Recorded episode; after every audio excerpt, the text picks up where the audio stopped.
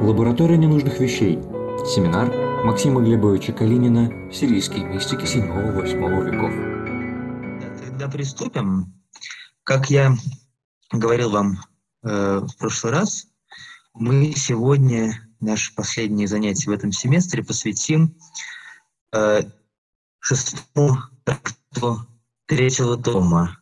Мы с вами немного касались этого трактата, когда разбирали э, первый трактат третьего тома и разбирали трудное место, связанное с сопоставлением ситуации, когда ум проявляет свою волю, человек усилием воли собирает свои помыслы, сосредотачивает свой разум. И когда, наоборот, он уже не имеет своей воли, но спасается в сатирологической перспективе благодатью и также в мистической перспективе э, речь идет о том, что ум более не пребывает в своей воле, но э, сила Божия ведет его, когда Марасхак описывает состояние духовной молитвы. Вот мы, говоря о соотношении воли и благодати, обращались к началу шестого трактата. И сегодня мы сосредоточимся на нем, более внимательно. Я думаю, что мы начнем читать этот текст сначала, поскольку тогда мы достаточно бегло по нему прошлись. И опять же, это нужно для того, чтобы посмотреть, как Марасхак выстраивает свою аргументацию. Этот трактат посвящен учению Исаака Сирина о промысле Божьем и о спасении. Вот Геннадий спрашивает насчет шестого трактата. Э, шестой трактат третьего тома. Мы с вами разбирали в разном порядке первый трактат на прошлом занятии, второй. Мы с вами разбирали третий и четвертый трактат, где содержится учение о молитве Исаака Сирина. Э, третий трактат содержит комментарий на молитву «Отче наш», а четвертый трактат содержит его рассуждения о том, какой должна быть совершенная молитва, на примере 17 главы Евангелия от Иоанна, когда, опираясь на толкование Федора Муксуистика на эту молитву. И Федор говорит, что эта молитва не молитва в собственном смысле слова, как если бы Христос не знал, что ждет его учеников, а наставление для учеников – и Исаак Сирин, отталкиваясь от этой мысли, показывает, что и многие другие молитвы, содержащиеся в Библии, имеют своей целью наставление, и что совершенная молитва не имеет какого-то конкретного упрошения, но представляет собой размышление о совершенстве божественной природы. Пятый трактат мы с вами не трогали. Я указал, что он был переведен Григорием Михайловичем Кесселем, еще в 2013 году, и что он доступен онлайн. И, соответственно, теперь мы перешли к шестому трактату третьего тома. Это отвечая на вопрос Геннадия. Итак, э, шестой трактат, он продолжает любимую тему Исаака Сирина «Совершенство божественной природы», но в данном случае Исаак Сирин говорит не о том, что молитва должна подобать величию божественной природы определенное. Да, а он развивает свое учение не столько об аскетике и о молитве, сколько о промысле Божьем в отношении этого мира, э, в отношении мира, в отношении творения. И подводит к своей любимой идее о всецелом божественном прощении в отношении всех разумных существ. Хотя, разумеется, для Исаака Сирина это размышление имеет мистическую перспективу, потому что Исаак Сирин постоянно останавливается на том, что должен испытывать человек в этом размышлении. Более того, мы увидим ниже, что любые теоретические размышления о судьбах мира, для Исаака Сирина обязательно аскетическое и мистическое измерение. И за их пределами они просто не существуют. Для Исаака Сирина, в принципе, немыслимо теоретическое рассуждение, чисто богословское размышление, схоластическое о том, э, как справедливость Божия проявляется, если оно не имеет основания ситуацию мистического опыта. Ниже мы увидим, что именно имеется в виду. Итак, я сейчас открываю демонстрацию экрана. Шестой э, называет увещевание этому трактату уже его Сирина именно то есть цель намерения. То есть это написание подразумевает, что текст содержит не увещевание, и вместе стоит обратить внимание на ту цель. Мы с вами говорили, что категория цели для сирийской мистической традиции имеет большое значение, поскольку каждое делание должно имеет свою цель. Мы говорили с вами, Дарья, рассуждение, которое заключается на начальном этапе делания в том, чтобы установить цель для каждого поступка. Из названия мы видим, что он говорит о суде Божьем и о промысле, то есть речь будет идти о в конце концов, о э, судьбах мира, о том, как Бог будет судить мир. Ну, начало, э, первой части рассказа мы сами разбираем. Да, чувствительнее, чтобы человек не исполнял в должной мере того, что ему надлежит исполнить, нежели чтобы он не вникал в то, что он получил, чтобы стать способным возблагодарить по силе своей. Первое – это зачастую слабость естества, второе же – сознательная неблагодарность.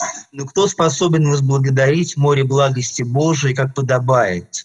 То обстоятельство, что мы познаем, но не способны к равноценному благодарению, возвещает нам величие этих вещей, относящихся к онному божественному естеству. А, мы говорили с вами о том, что здесь, ну, с одной стороны, любимая тема Исаака Серина, тема благодарности, и он говорит, что неблагодарность – это более э, грех, чем, в принципе, неприятие блага, потому что познавший, но не благодаривший, несет большую ответственность. Но для Исаака Сирина это риторическое размышление, он говорит о том, что на самом деле соразмерно прославить божественную благость невозможно. И э, описание величия благости Божией задает главную тему всего последующего трактата. Для Исаака Сирина это не просто выражение его благодарности, это не просто э, прославление Бога, которым было бы уместно открыть трактат. Для него это главная теоретическая предпосылка. Ниже он будет говорить о том, что если ни одно из разумных существ не может оказаться соразмерным божественной благости, то значит оправдание и конечное будет осуществляться не по заслугам разумных существ, какими бы праведными они ни были, а только по благости Божией. То есть идея Маресхака о том, что море благости Божией несоразмерно никакому благодарению – это, э, это посыл его рассуждения о том, что все спасаются в божественной милости. И божественная милость, соответственно, касается всех разумных существ. Ибо благодать его и любовь его настолько велики в своем, что над разумом стремительно проносится наводнение изумительных помыслов. Э, помню, что Раберол, он хотел сделать комментарий по поводу этого места – и обилие созерцания и покрывает ум во время размышления его, и приводит его в молчание восприятием, вед... восприятием ведения о том, что свойственно Богу. И он приходит в оцепенение, прекращает благодарение и перестает действовать из-за силы изумления, не спадающей на него. Это тоже один из ключевых, э, одна из ключевых тем восточно-сирийской мистической традиции – изумление благостью Божией. Мы, мы видим здесь тот путь, который мы изучали на примере других трактатов Исаака Сирина. Здесь говорится о размышлении, которое представляет собой сосредоточение на либо на стихах Священного Писания, либо на самом представлении о величии божественной природы. При этом это не поток сознания. Э, как мы говорили, раз, размышление Гырга имеет место на стадии, которую Саксирина обозначает как делание разума, когда все лишние помыслы отвлекаются. То есть это сосредоточение, когда никакие лишние мысли не препятствуют, ни хорошие, ни плохие этому сосредоточению. И итогом его является изумление, оцепенение, которое как раз подводит состояние духовной молитвы, когда разум утрачивает уже свою волю и пребывает в изумлении, которое ему открывается. Э, сие же восприятие того, что Богу не свойственно воздавать людям за их поступки, ну, в оригинале, что Богу не свойственно э, воздавать, восходит к ним, э, да, да, даже там буквально речь идет о том, что Бог скуден на равное воздаяние. Вот здесь видим всплывающий сноски буквальный перевод. Поскольку фраза синтаксически очень сложная, я э, в основном тексте дал более простой вариант, буквальный перенос, перевод вынесен в сноску. Буквально сие же восприятие бедности его на равное воздаяние из непостижимости меры любви Божией. То есть речь идет о том, что из Писания, из жизни человеку очевидно, что Бог не воздает размерно поступкам человека. Пояснение, идет речь о том, что Бог наказывает чем должно, или идет ли речь о стандартном вопросе, который звучит в книге Иовы, который повторяется в самых разных традициях, э, почему земная жизнь не обнаруживает принцип справедливости. Исаак Сирин выводит отсюда одно положение, что Бог скуден на равное воздаяние, что он воздает за поступки меньше, чем это ожидается, исходя, например, из библейского закона. И что из этого восприятия, очевидного для любого человека, выводится непостижимость меры Божией. Причем то, что Бог воздает несоразмерно, это факт очевидный, и факт, который там, как мы видели, например, читая комментарий на э, главу Афнимарана, может вызвать сомнения, в благости Бога, и сирийским мистикам приходилось отвечать на вопросы, связанные с теодицеей. Из этого факта выводится то, что божественный замысел, мера его любви непостижима. И здесь Исаак Сирин предлагает разуму человека принять, остановиться перед этим неведением, имея в виду, что это неведение потом принесет ему некий опыт, приносящий радость. И об этом дальше будет идти речь в этом трактате. Итак, Исаак Сирин, начиная с темы неведения, полное воздаяние и окончание дела у Бога, у которого то, что, чтобы мы лишь знали, что Он любит нас, достаточно от нас вместо дела, даже если мы и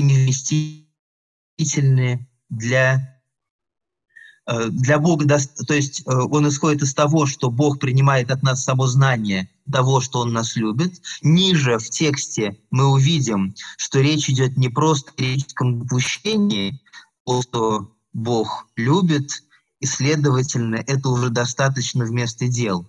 Ниже мы увидим, что речь идет о покаянном сознании и о постижение любви Бога, которое дается в мистическом опыте.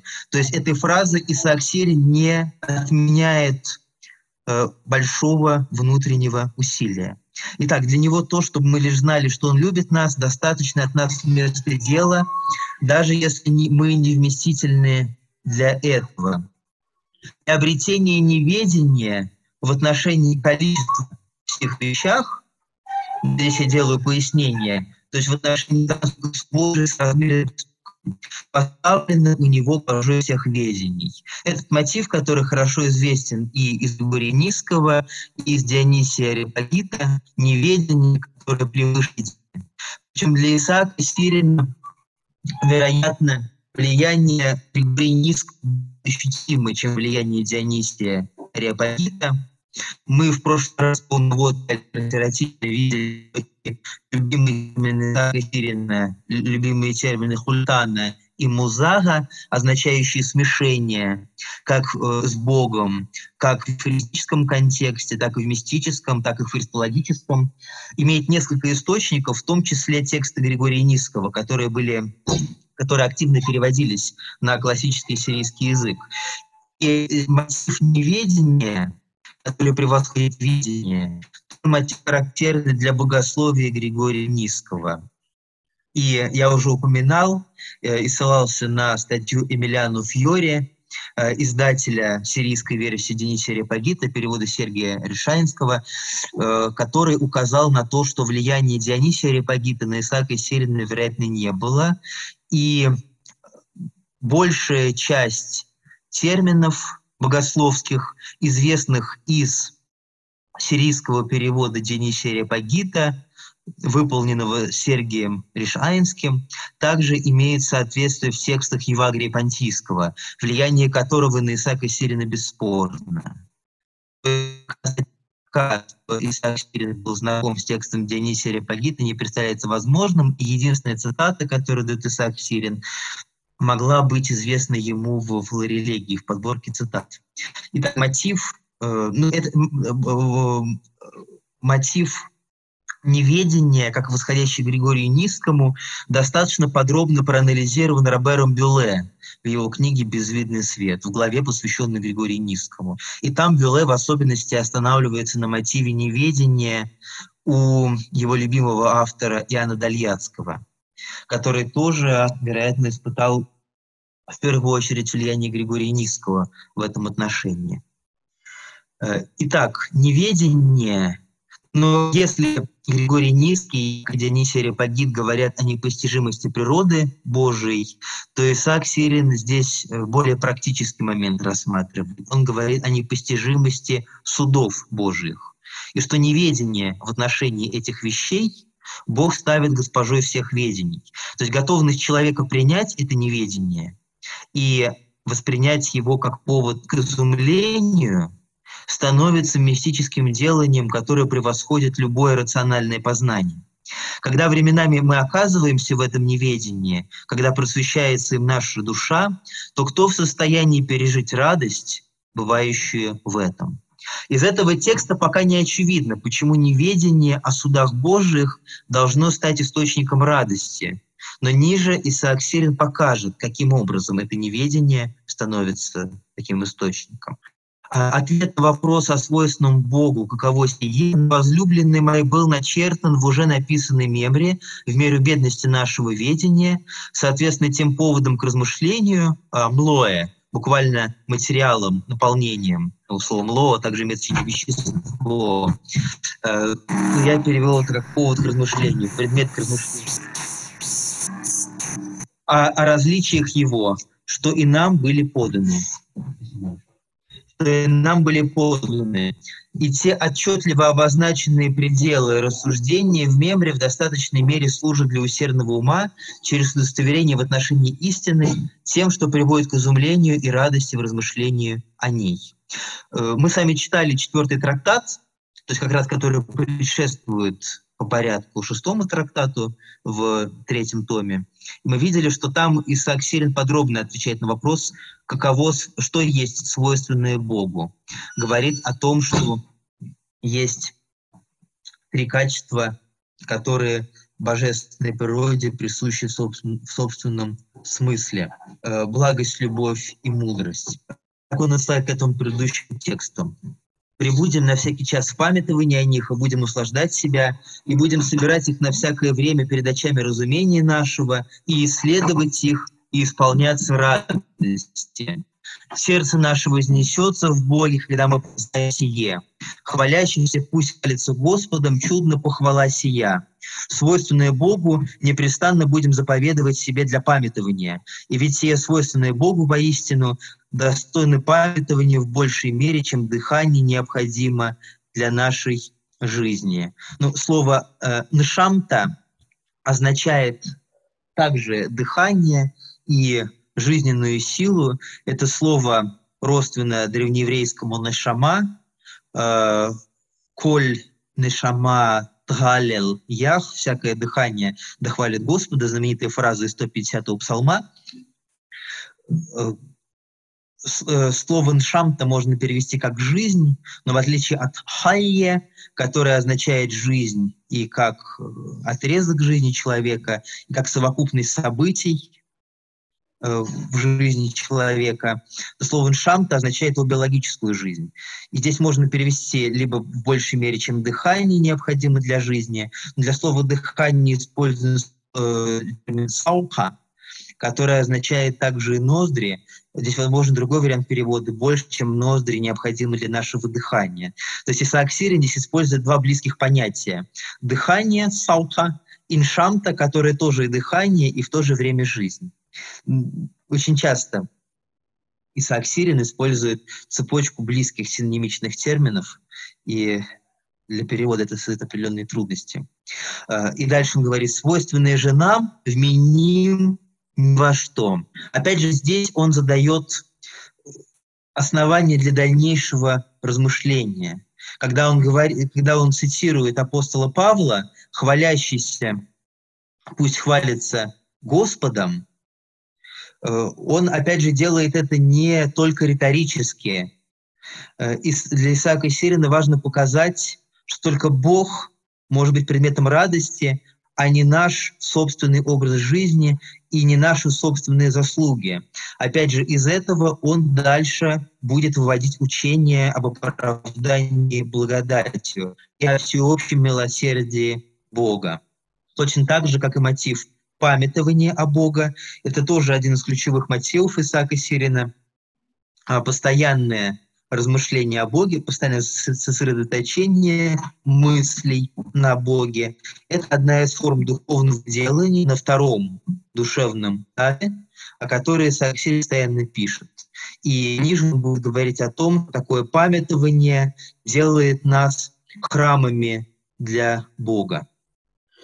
И вот теперь, сказав «пусть хвалится Господом», он переходит к своей к одной из своих ключевых теоретических формулировок. В свойственном ему мы получаем оправдание, а не в свойственном нам. А, выше, вот я выделил этот текст, он затронул э, этот, э, эту проблему, обозначил этот термин, свойственное Богу. Э, он отослал нас к мемре предшествующей, это мемра четвертая, и в этой мемре четвертый, он говорит о том, как я сказал, о трех которые исполнены Богу в том смысле слова, благость, любовь и мудрость. И вот теперь, когда Марасхак говорит, что мы получаем оправдание в свойственном ему, да, этот термин, свойственный ему, отсылает к этим трем качествам – благость, любовь и мудрость. То есть он говорит, что мы получаем оправдание в благости, любви и мудрости Бога, а не в свойственном нам, то есть в наших делах и в наших заслугах. Ведь мы наследуем небо в свойственном Ему, а не в свойственном нам. Делами сказано, не оправдается человек пред Богом. И опять, пусть никто не хвалится делами, но праведностью от веры. Здесь Исаак Сирин комбинирует цитаты из послания Э, римлянам и послание к Галатам. И отталкиваясь от мысли апостола Павла, он оправдывается верою, он выводит свое учение о всеобщем оправдании в конечной перспективе, в эсхатологической перспективе. О каком же оправдании пламен только от веры, то есть в Иисуса Христа, он говорит. Дальше он э, приводит пространное рассуждения, э, которые мы бегло прошли с вами в позапрошлый раз. Э, он э, цитирует толкование, не называя автора, этого места, которое говорит, делами не оправдается человек. То есть не так, что достаточно одних лишь видимых полный чин закона. Тело не в состоянии исполнить всего, что заповедано, и принести оправдание. Делами же веры оправдывается человек. И дальше он говорит, «Э, слушай, как это происходит, ибо тот, кто говорит, что примет оправдание от телесных дел по закону, должен исполнить все, что заповедано Богом.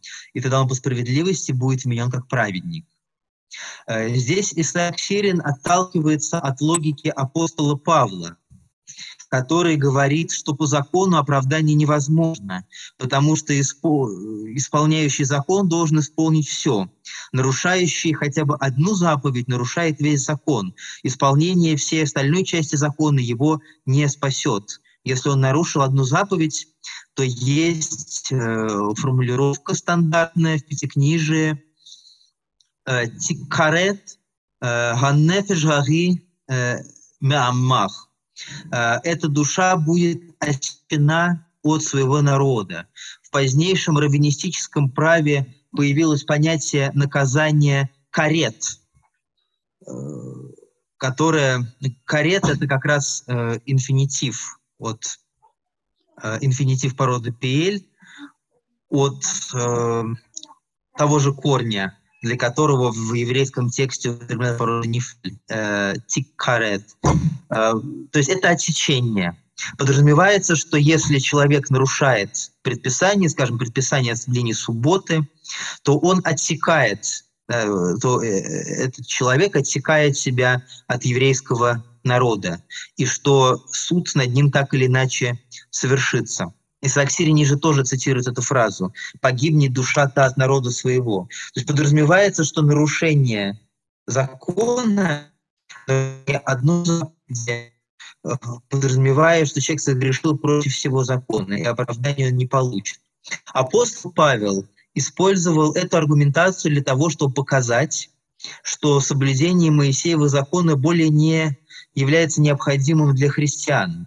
То есть он преследовал иную цель, не ту же, что Исаак Сирин. Перед апостолом Павлом стояла конкретная практическая задача – показать общинам, которые включали в себя и иудеев, и язычников, что исполнение закона более не необходимо, потому что Христос исполнил всю полноту закона и сам стал для людей оправданием.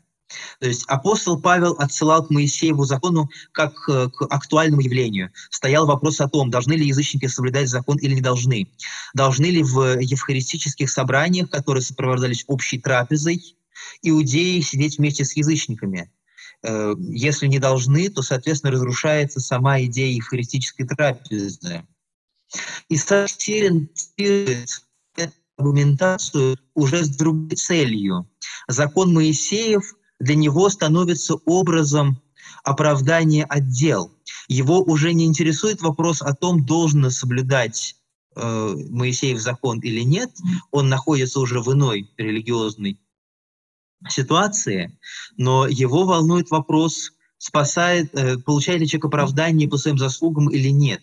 Он стремится показать, что все наследуют будущий век в милости Божией и в благости Божией, несоразмерно своим заслугам, но, заслу... но при этом э, поступок человека, проявление его воли необходимо, но оно несет иное значение – не как то условие, которым человек оправдывается, а как направление воли к Богу, о чем будем говорить ниже.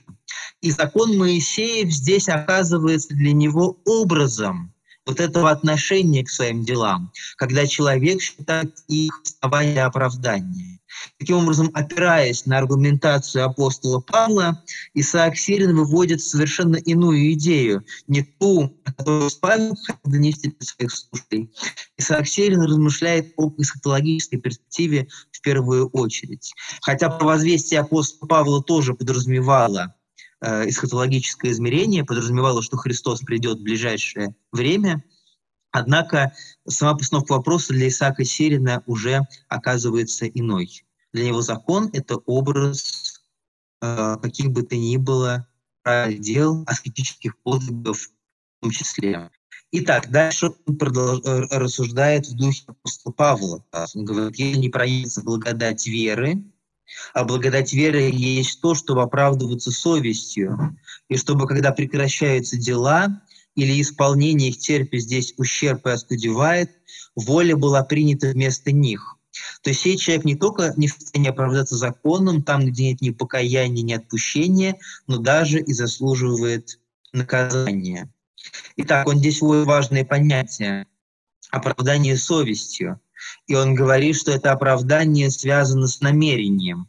Когда Исаак Сирин говорит о оправдании совести, когда он говорит о совести, он имеет в виду искреннее намерение человека делать э, то, что угодно Богу, искреннюю его устремленность к этому, которая для его совести очевидна.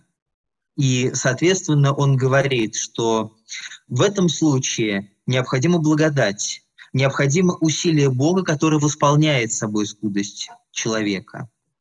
Если же человек надеется оправдаться от дел, то он не понимает уже расчет, благодать. И дальше, в согласии с мыслью апостола Павла, он говорит, что если, что если благодать веры не проявится, не проявится э, действие Бога, которое восполняет недостаток человека, принимает его волю, то человек не в состоянии оправдаться законом, потому что по ветхозаветному закону нарушение одной заповеди навлекает на него наказание. То есть если человек живет в категории, ну или как сейчас часто говорят, в парадигме дел, то он принимает все последствия этой парадигмы, он принимает и наказание в этом случае тоже. Если человек живет исходя из представления о том, что Бог спасает всех своей благодатью, то он должен сосредоточиться уже не на образе своих действий, а на благости и любви Божией. Ниже, опять же, Исаак Сирин покажет, как э, эти две модели определяют отношение человека к другим людям. Это очень важная тема. Оправдание же покаянием или совесть не подается без благодати. Это о том, что когда кто-то стал должником Богу, вошло покаяние, и он тут же восстал оправданным безделом. Закон всего не заповедует, ибо когда человек слушает все сие, а оступается в чем-либо одном, то такому человеку, который оправдывается делами, по закону, а не по благодати, не только не вменяется остальное, совершенное им, но и из одного, в чем он пренебрег, он приемлет наказание. Как заповедует чин закона, всякий, кто не исполнит всего заповедного в законе всем, погибнет душа-то от народа своего. Ну вот та цитата, о которой я сказал, да, вот, э, подчеркивающая эту идею, что если надеешься оправдаться дел, если э, ты ожидаешь от Бога справедливости, то справедливость требует исполнения всей полноты дел, и тогда не будет никого оправданного. А посему тот, кто думает оправдаться по закону и посредством дела по плоти, какого оправдания он ждет? Ибо естество постоянно пребывает в ущербности, а предел ее ущербности – он и божественное наказание, когда он подвергнется суду по закону. Итак, он близок к тому, что пока он ждет того, что будет как праведник, что сложный синтаксисом Рацхака, может быть, нужно будет как-то это разгрузить. Это, это буквальный перевод. А дело себе сопряжено с опасностью, он уже из жизни лишится. То есть строгость закона такова, что человек уже и надеется исполнить его все полноте, но окажется, что наступится в чем бы то ни было.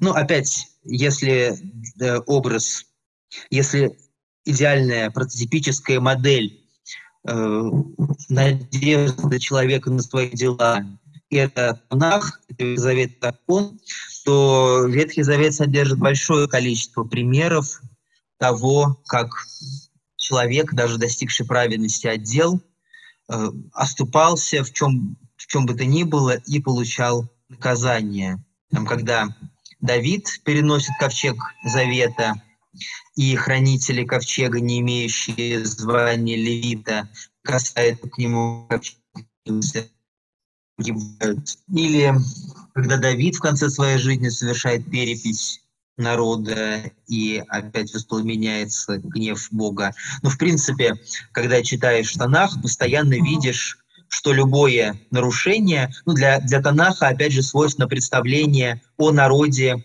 как о едином целом, как о едином храме, с одной стороны, о единой общности, ответственной перед Богом. Там, соответственно, в книге Судьи или в книге Иисуса Новина описывается э, ситуация, когда кто-то один из народа взял из заклятого, и весь народ наказывается. Не потому, что это коллективная ответственность, а потому, что весь народ воспринимается как единый прототипический храм, и если этот храм осквернен, то в нем присутствия Бога уже нет. Э, вот, соответственно, эту ситуацию Саксирин описывает. Итак, он близок к тому, что пока он ждет того, что будет вменен и засчитан буквально как праведник, э, делать это сопряжено с опасностью, он уже из жизни лишится. Ибо невозможно, чтобы естество человека пребыло без греха, и чтобы оно исполнило все нужное, чтобы получить правильно, того хочет Бог, и чтобы оказалось так, что он никогда не оступил даже в одной заповеди. И вот написано, всякий, кто не исполнит всего заповедного, погибнет. Это оправдание по закону. Если же ты скажешь совестью и намерением души я оправдаюсь и сердце покажу Богу, то вот что произошло. Ту благодать, которую ты просил, ты, когда дело не достигло совершенства, или ты оступился, или потерпел ущерб э, из-за тех или иных причин, умоляешь, чтобы свойственная совести вменилась вместо дела, когда самого дела нет. Ты, который хвалишься делом, где похвала, упразднилась, где радость, которая происходила бы от жития нашего. Всякий устав затворяться, а Господь один праведен. Ибо именно благодатью спасается человек, а не делами. Здесь Исаак Сирин выстраивает диалектику, основанную на концепции Федора Мапсуистийского, диалектику слабости э, природы человека и усилий его воли. Э, мы с вами неоднократно обращались к учению Федора Мавзоистийского о двух веках, потому что неоднократно тексты побуждали нас это делать. И мы говорили, что свойство нынешнего века, его постоянное свойство – это местальнуфа, то есть склонность, тобопреклонность, которая не позволяет человеку достичь совершенства в делах. Да, и мы разбирали с вами тезис из десятого трактата второго собрания Исаака Сирина, где говорится о том, что человек не может остаться на этапе очищения, на этапе борьбы со страстями, победив их своими усилиями, если он не поднимется выше в восхитительное и восхищающее размышление, которое служит преддверием будущего века. То есть исполнение полноты праведности невозможно. Но вместе с тем Исаак Сирин настаивает на важности воли человека, на важности волевого усилия человека, а, на важности волевого усилия человека. То есть, с одной стороны, э, этот век, в соответствии с концепцией Федора Мавсуистийского, это век склонности, и он выстроен как школа, опять же, феодорианская концепция мира как школы продолжается в восточно-сирийской традиции и в богословской ученой традиции, и в мистической традиции. И школа подразумевает возрастание, а возрастание подразумевает изменения. То есть этот мир — это ситуация, где все время происходит изменение к лучшему, а значит, абсолютного совершенства невозможно. Но вместе с тем возрастание требует воли. И не имея возможности исполнить все во всей своей полноте, человек осознает, куда направлено движение его воли. И Исаак Сирин подразумевает, что воля как раз то, за что подается оправдание. Оправдание подается несоразмерно делам человека и поступкам, и благость Бога несоразмерна тварному миру, но при этом для Исаака Сирина человек — это не э, беспомощное существо, которое сначала создано Богом для того, чтобы оно барахталось, а потом, чтобы Бог же его поднял помимо его собственной воли. То есть для Исаака Сирина усилие воли, хотя оно бесконечно мало и несоразмерно с благостью Бога, само усилие воли, какое бы то ни было, имеет значение. Это диалектика воли и природы, имеющая основание в концепции двух веков. И дальше он развивает эту мысль. Всякие усады затворятся, а Господь один праведен, ибо именно благодатью спасается человек, а не делами, и верою он оправдывается, а не житием своим, что соответствует сказанному. Тот, кто не совершил праведных дел, веру в того оправдывает грешников, вменяется у Бога вера совести его вместо праведности. Опять здесь, в данном случае, э, цитата достаточно близкая к тексту с посланием к римлянам. Выше была смесь цитаты из римлянам и галатам. Все сказанные апостолом, что вера оправдывается человека не отдел. Если же отдел вменяется оправдание, то написано, что всякий, кто не исполнит всего, что заповедано, погибнет. Вот оправдание жития. Оправдание же благодатью сие есть. Когда человек мало сделал по силе своей, воле своей он совершен, а в деле не преуспевает – Тогда даже без совершения дел Бог вменяет ему всю полноту оправдания по благодати своей, ибо все обстоятельства он возлагает на него. Я не могу ничего, делаю же по силе моей, прибыть без повода к упреку без греха я не в состоянии, ты же через малость дела подаешь мне оправдание. Вот, кстати, характерная особенность риторическая третьего тома, он часто вводит изречение от первого лица. Либо человека к Богу, либо Бога к человеку из трактата в трактат это повторяется у него.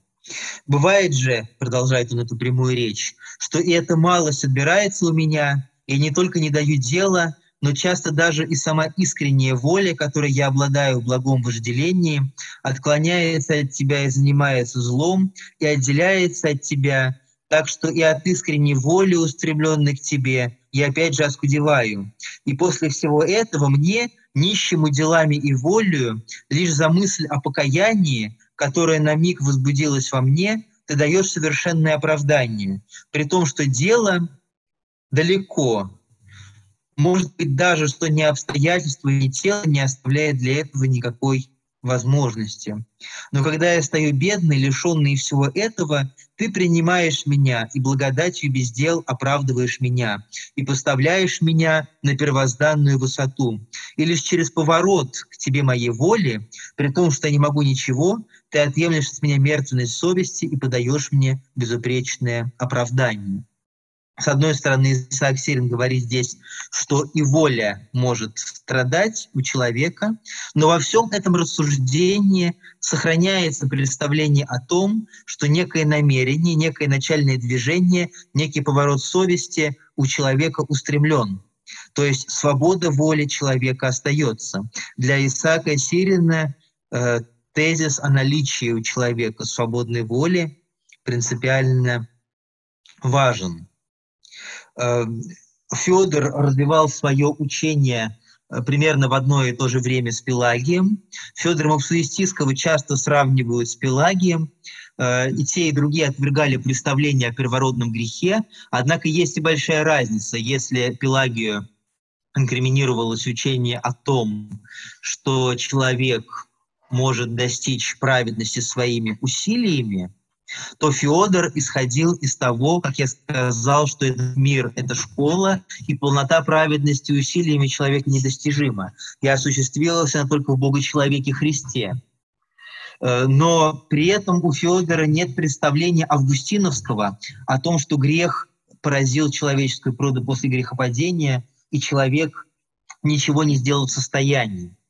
Вот Исаак Сирин в данном случае размышляет противоположным образом и по отношению к Пелагию, и по отношению к Фустину, и он, принимая э, то, что в нынешнем веке полнота дел и оправдание дела недостижима, человек дает его усилия, которым он оказывается свободен в том, чтобы это усилие проявить. И в данном случае Исаак Сирин следует за Федором.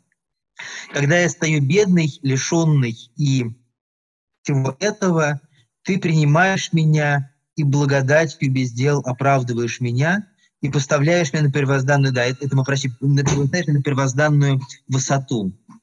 Это идея первозданной высоты, обновление благодатью имеет и мистическое измерение э, для, э, для места ясности а учение о месте ясности, Исаак Сирин упоминает неоднократно термин шапьюта, подразумевая первозданную ясность ума, достижение человеком состояния, свойственного его естеству, его естественного состояния, когда он обретает возможность видеть э, другие разумные существа, как они суть, людей, и ангелов, что есть предмет второго естественного созерцания – и ну, особо подробно это учение раскрыл Иосиф Хазая, у которого есть специальный трактат о молитве вместе ясности, и который к этой теме в других своих трактатах неоднократно обращается. И вот э, Иосиф Хазай подчеркивает, что достижение места ясности – это достижение первозданного состояния человека. Вот здесь, опять же, есть намек и на мистическое восхождение, которое совершается после того, как человек получает оправдание в покаянии, очищении и возрастании. И вот дальше он говорит, есть ли оправданный, которому подавалось сие многократно на пути жития его, и который способен отречься от всей благодати. Вот теперь он переходит к состоянию оправданного человека, который получил оправдание через покаяние, который понял, что он получил дары от благодати, а не через полноту своих дел. И вот дальше он подробно описывает, что этот человек чувствует внутри себя. И как раз это важно показать Исааку Сирину, что, оправ... что получение оправдания благодатью определяет внутреннее устроение человека. Помните, в первом трактате третьего тома мы читали фразу, что «и сею любовью украшает человек житие свое», где говорит Исаак Сирия, что с одной стороны разум умоляет Бога о э, достижении, о наследовании будущего века, с другой стороны, помимо своей воли, он оцепеневает в изумлении великой любовью Божией, но в то же время и с любовью он украшает свое житие. И вот здесь он говорит о том, как человек, познавший любовь Бога, как меняется его житие, то есть его образ жизни.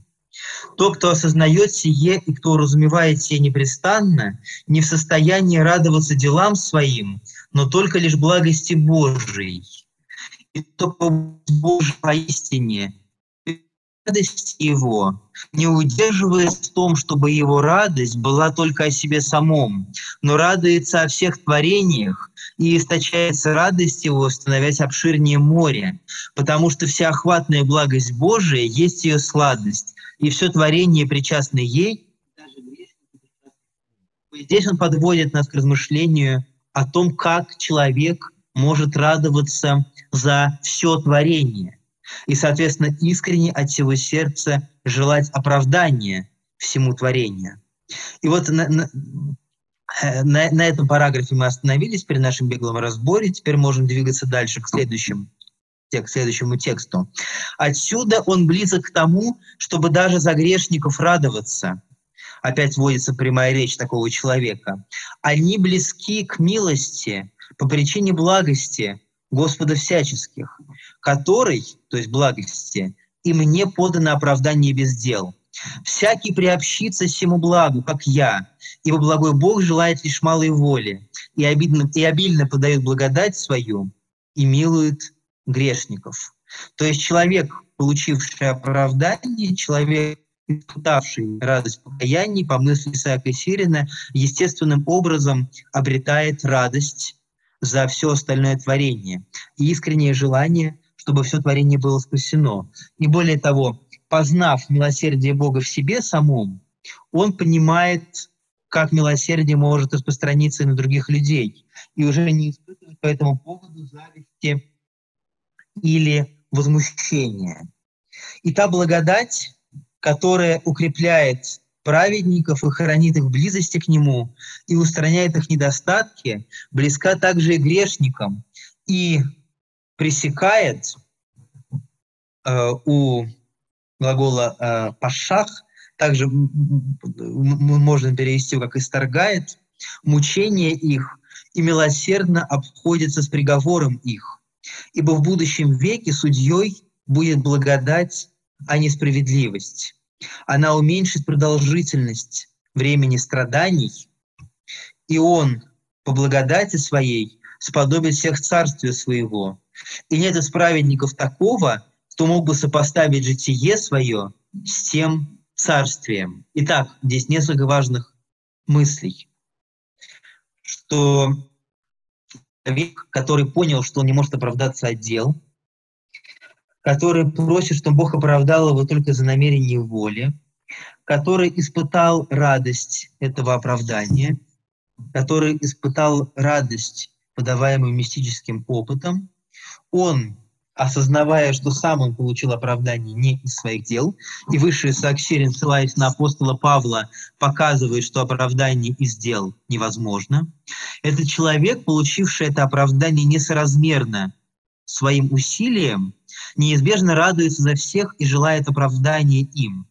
И тогда он понимает, вот это, эта мысль, которую он выражает и в 39-м трактате второго тома, который вызвал много споров, и эту же мысль выражает Иосиф Хазайе и в главах о ведении, и в книге вопросов и ответов, и в мемре о природе божественной сущности. В будущем веке судьей будет благодать, а не справедливость. То есть судьбу разумных существ в будущем веке будет определять любовь Бога, Его благость, а не Его справедливый суд. И дальше он говорит очень важную сокровенную вещь.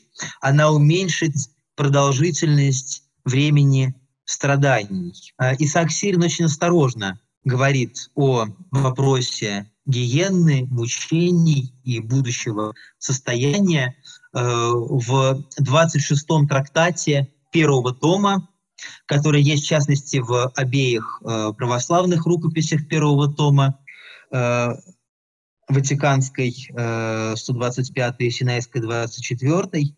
Там он говорит «Сахех ла иви», ее конец неизвестен гиены, не давая ответа.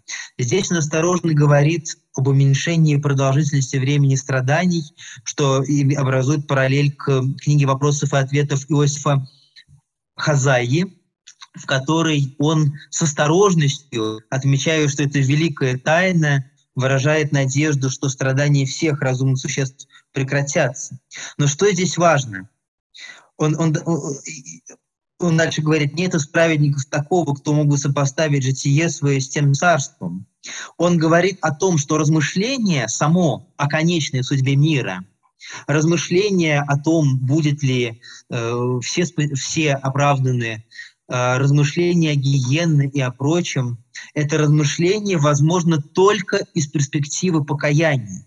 Вот это очень важная мысль, которую Саксирин здесь проговаривает очень ясно.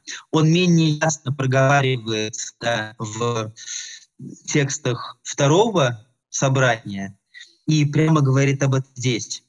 То есть ну, тексты второго собрания, 39-40-е трактаты, в смысле гиены и о воспитательном смысле промысла Бога в отношении разумных существ, вызывал очень много, а этот вопрос вызывал очень много нареканий. Но здесь, получается, Исаак Сирин говорит, что писать об этом, говорить об этом, размышлять об этом можно только в момент покаяния, получая оправдание. Если человек об этом размышляет теоретически, из общетеоретических соображений, то он автоматически теряет право об этом говорить. Как, опять же, говорится в, после размышления о гиенне во втором собрании, э, если человек проводит несоответствующий образ жизни, то даже мерзко, чтобы он об этом говорил. Но здесь он говорит, что только из перспективы покаяния, когда человек понимает, что он сам прощен не за свои дела, а значит и все разумные существа могут быть прощены, эта мысль для него звучит как утешение. Перспектива покаяния, эта мысль звучит как утешение. Она не вызывает возмущения тем, что суд Бога будет несправедливым. Опять же, моменту справедливости Исаак сильно уделяет отдельное внимание, несколько раз подчеркивая, что состояние разумных существ в будущем веке будет иметь разные степени, хотя и все будут приобщены радости. Но для него важно, если не имеет этот опыт прощения, себя, не имеет этот опыт переживания благодати и прощения, не имеет опыта покаяния, то разговор об этом невозможен. Это, если угодно, самоограничивающая теология. То есть момент так называемого апокатастасиса возможен только с перспективы покаяния, а в остальном это богословие схлопывается, замыкается самым на, на себе, становится невыразимым. Э, я как-то говорил вам о размышлении 26-го трактата первого тома, где опять же Исаак Сирин говорит о том, что уверенность красотой божественной природы, то есть уже в, в том состоянии, которое соответствует месту ясности. Э, есть замечательное свидетельство восточно-сирийского автора IX века, начала X, Хануна ибн Юханна ибн Ассалта, который вспоминает, как ему, как новоначальному монаху, не разрешали читать тексты Исаака Сирина. То есть был, своего, был запрет на чтение этого текста новоначальным монаху. И данные размышления о божественном прощении, когда они станут только предметом политического осмысления, могут человека, э, ну опять же, если Исаака Сирина важна его воля, то они смогут эту его волю расслабить. Этот момент расслабления ниже Исаак Сирин будет разбирать. Э, но, разумеется, внешний запрет остается внешним запретом, и его содержание – это некое тайное знание, которое могут иметь только посвященные.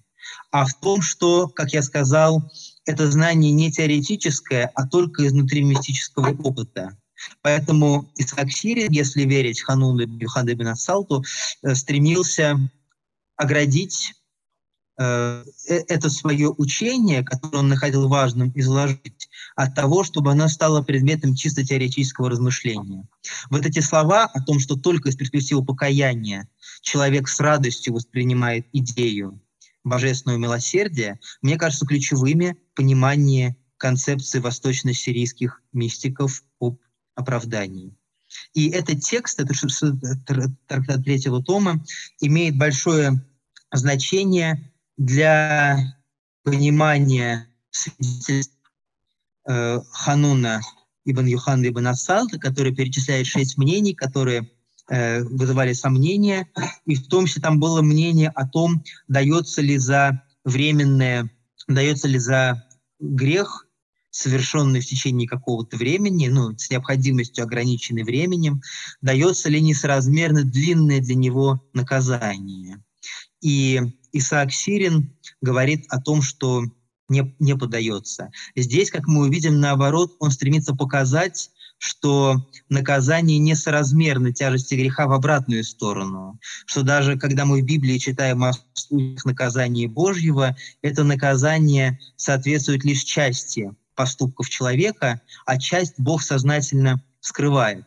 То есть вот этот трактат для понимания свидетельства Ибн Салта имеет особенное значение. И я очень надеюсь, что свидетельство Ибн будет рассмотрено в контексте текстов Исаака Сирина. Вот. И в этом плане э, очень надеюсь и на одного из участников нашего семинара, Варвару Сонина, арабисту, которая, возможно, возьмется за, за это дело. То есть со соотнесение арабского э, текста трех писем э, Ибн Асад с текстами Исаака Сирина – это задача, которая, ну, то, что называется дезодоратом, то, что требует решения. Э, ну и кроме того, Ибн Асад приводит в своих письмах также выборку из текстов Исаака Сирина, который тоже нуждается в, со в соотнесении. Эти три, э, да, э, три, три письма, которые были изданы с, с Батом в 1934 году. Итак, дальше он продолжает свое размышление о том, что чувствует оправданный человек. Поистине, если все человеческие дела будут судимы и испытываемы справедливостью Божией, и если мы будем слышать то, что соответствует внешней стороне Писания, замечательное слово «баранаюса», бара, э, бара, барая внешний и баранаюта внешность, внешняя сторона, а не входить в исследование смысла, то где здесь справедливость? Ну, по смыслу, то даже в этом случае, где есть справедливость. То есть он говорит, что если человеческие дела действительно будут судимы справедливостью, если мы даже Писание посмотрим, э, которые, особенно в ветхозаветной части, содержат большие перечни наказаний, в разных ситуациях.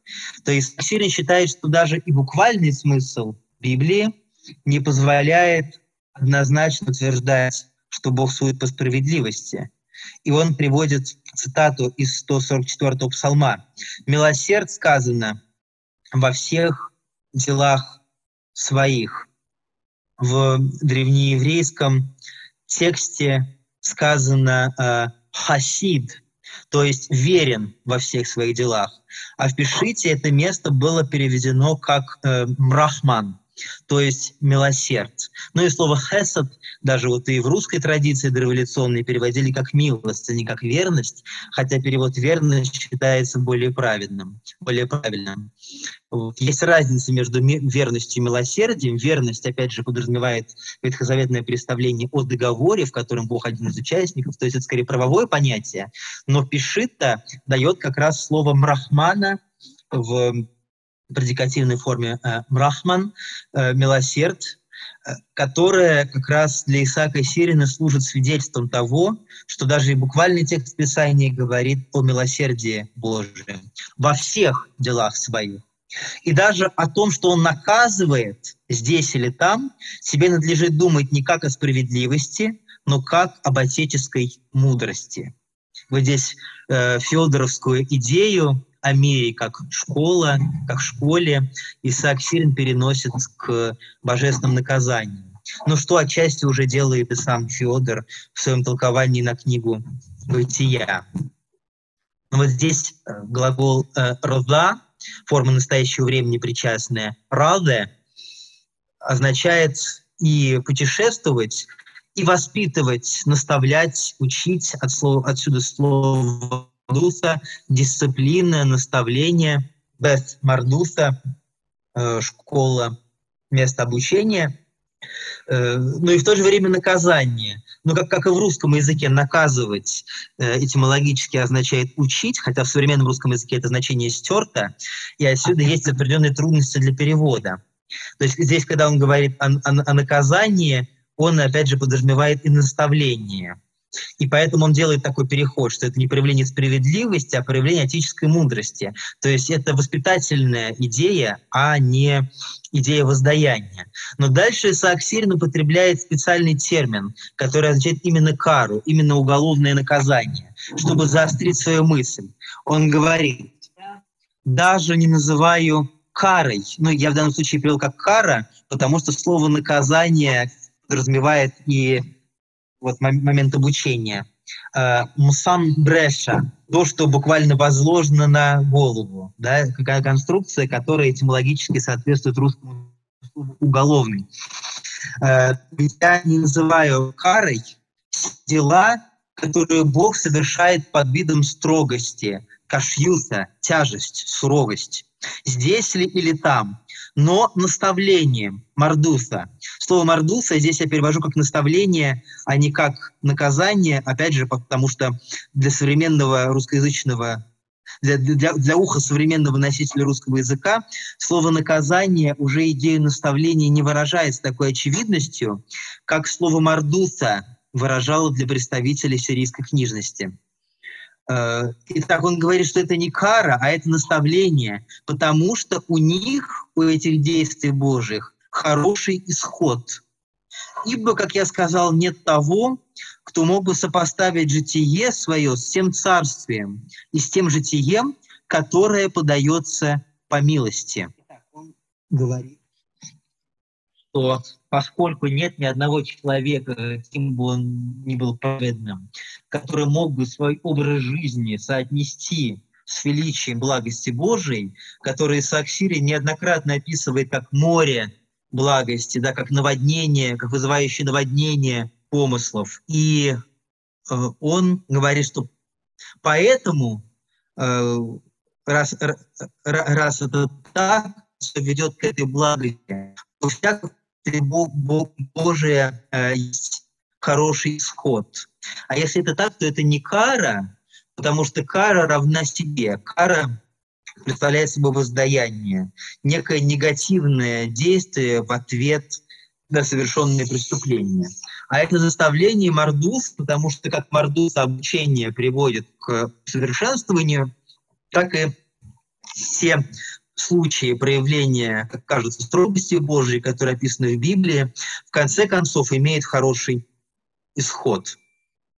А, вот здесь он говорит о житии, которое подается по милости. Житие Дубара, образ жизни. Вот этот, эту фразу э, можно сопоставить, и мы сопоставляли, опять же, с тем выражением из 10 параграфа первого трактата третьего тома житие свое он украшает сей любовью. Имеется в представление о бесконечной любви Божьей. А когда человек украшает житие сей любовью, мы теперь понимаем, что Исаак Сильно имеет в виду, что, он, что его жизнь меняется после его опыта изумления этой любовью. Его жизнь становится той, которую человек приобретает, испытав этот опыт посещения благодатью и изменив свое отношение ко всем разумным существам и к судам Божиим. И вот здесь называется житие, которое подается по милости, житие, которое подается благодатью, а не за заслуги, и которое делает человека не расслабленным, а напротив, любящим сотворение, потому что он понимает, что раз он это получил не за заслуги, то и все остальные тоже способны это получить не за заслуги, но за движение воли. И так стало понятно то, что сказано, говорит дальше Исаак Сирин. Мы наследуем небо в свойственном ему, а не в свойственном нам. Об этом он говорил выше, в шестом, по-моему, параграфе. Да, параграф шестой. «И сия благодать есть у нас всегда, а не временами. Итак, у кого радость от жития его, того радость ложная. Тем более же бедна радость его». То есть он здесь говорит о том, что если человек хочет оправдаться делами, и даже достигает какого-то преуспеяния здесь, но не осознает бесконечной дистанции между своей праведностью и бесконечностью божественной любви, то и радость у него тоже оказывается ограниченной. Его радость – это радость, которая сосредоточена только на его поступках, она конечна. А радость о всех разумных существах, она всеобщая. Поэтому он говорит, что эта радость не только ложна, потому что он не понимает соразмерности своего образа жизни и божественной любви. Она еще и бедна, потому что он сам обедняет себя, сосредоточившись только на своем образе жизни. В прошлый раз, когда мы читали второй трактат э, третьего тома, мы видели там выражение «ля хшигуса дгуле», то есть не засчитывание буквально, не вменение непринимание в расчет себя самого. Вот теперь проясняется, мы комментировали эту фразу, и сейчас особенно поясняется, проясняется, что Исаак Сирин имел в виду. Когда человек берет в расчет только себя самого, даже при успехах в исполнении дел праведности, он объединяет самого себя, потому что его радость только о нем одном. А когда он радуется о благодати, а не о собственном жизни. Его радость становится всеобщей, потому что она охватывает все творение. Поэтому ляхшивуса дгуле, не принимание в расчет себя самого, это благо, потому что открывает путь бесконечности. И дальше он говорит, не только в радости своей он беден, но и в ведении своем, потому что его знание оказывается ограниченным, у него ограниченное представление о Боге. Тот, кто потому радуется, что истинно уразумел, что Бог благ, у того утешение его, утешение неприходящее, и радость его, радость истинная. Здесь в этой цитате э, использует автор э, частицу «лям», которая вводит прямую речь, но он не поясняет, кого он цитирует. Возможно, это «лям» относится к рассуждению этого человека. Тот, кто потому радуется, что он истинно уразумел, что, мол, Бог благ, то есть это человек, это мысль этого человека, что он уразумел, что Бог благ. Возможно, такой смысл имеет эта частица, вводящая прямую речь. Хотя стоит она раньше в тексте. Итак, у него неприходящее утешение, и его радость — это истинная радость. То есть он обретает радость не а, обусловленную причинами, не обусловленными земными причинами. И раз она беспричинна, раз она безусловна, то она и неприходящая. Тема причины э, Эльса ниже будет подробно рассматриваться в этом трактате. И далее он говорит, ибо, исходя из того, что сказано выше, то есть исходя из тех рассуждений, пример которых подал Исаак Сирин, он испытал самого себя – и уразумел неизмеримую благость Божию. Если благость Божия неизмерима, то и радость Его неизмерима. Дальше начинается опять же сложный синтаксический период, который заканчивается словами э, «дах айкон шма». Как это слушать? Мы сегодня уже видели эту фразу в нашем тексте, она же во втором томе встречается. Это характерно. Как это происходит, слушай. Мы сравнивали его с выражением «ташма» из Вавилонского Талмуда, «иди послушай», которым вводится новый виток аргументации. Так, э, эта фраза «дах айкон шма», она стоит в конце фразы, а до этого на нее навешено много разных предложений, что, опять же, текст делает довольно трудным для прочтения, но который как раз требует вникания, сосредоточения и того самого размышления на начальном этапе, о котором говорит Исаак Сирин. Итак, какие вопросы он задает? О чем он предлагает послушать?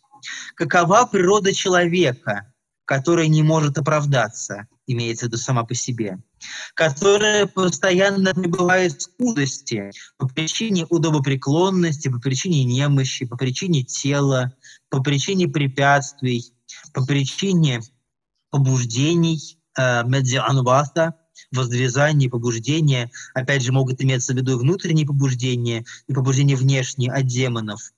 И что опять предметы внешние по отношению к такому человеку, установленные им в качестве цели, чтобы совершить все виды промысла, чтобы во всякий час считать его оправданным, как это происходит, слушай. Эту фразу трудно воспринять сейчас, но ниже дальнейший текст э, прояснит, что имеется в виду. Что это за внешнее по отношению к таковому человеку, что Богом установлено в качестве цели для совершения всех видов ради оправдания. Ниже Исаак Сирин об этом будет говорить. Как Бог ищет повод оправдать человека, даже если сам он не дотягивает до этого даже на уровне воли. Об этом пойдет речь. То есть ниже Исаак Сирин говорит, что Бог любит оправдывать. Эта же фраза Эту же фразу мы видели в третьем трактате третьего тома, в толковании на слова молитвы «Отче наш» э, в э, «Швоклан э, Хаубайн» «Оставь нам долги наши». И он там, говоря о Шувхана, оставлении, прощение, говорит, что Бог любит прощение. И вот здесь этот, эту мысль он развивает как Бог любит прощение. Он даже описывает, быть может, даже не без иронии, что Бог изыскивает даже различные уловки, лишь бы совершить прощение человека. И так ниже он говорит, согрешившего однажды, он дает грешникам. Ему приятно, насколько это возможно. И вот дальше текст э, издателя Сабины Кьялы – текст э, издания третьего тома, выполненного в 2011 году, дает чтение покрыть причины, э, имеется в виду греха.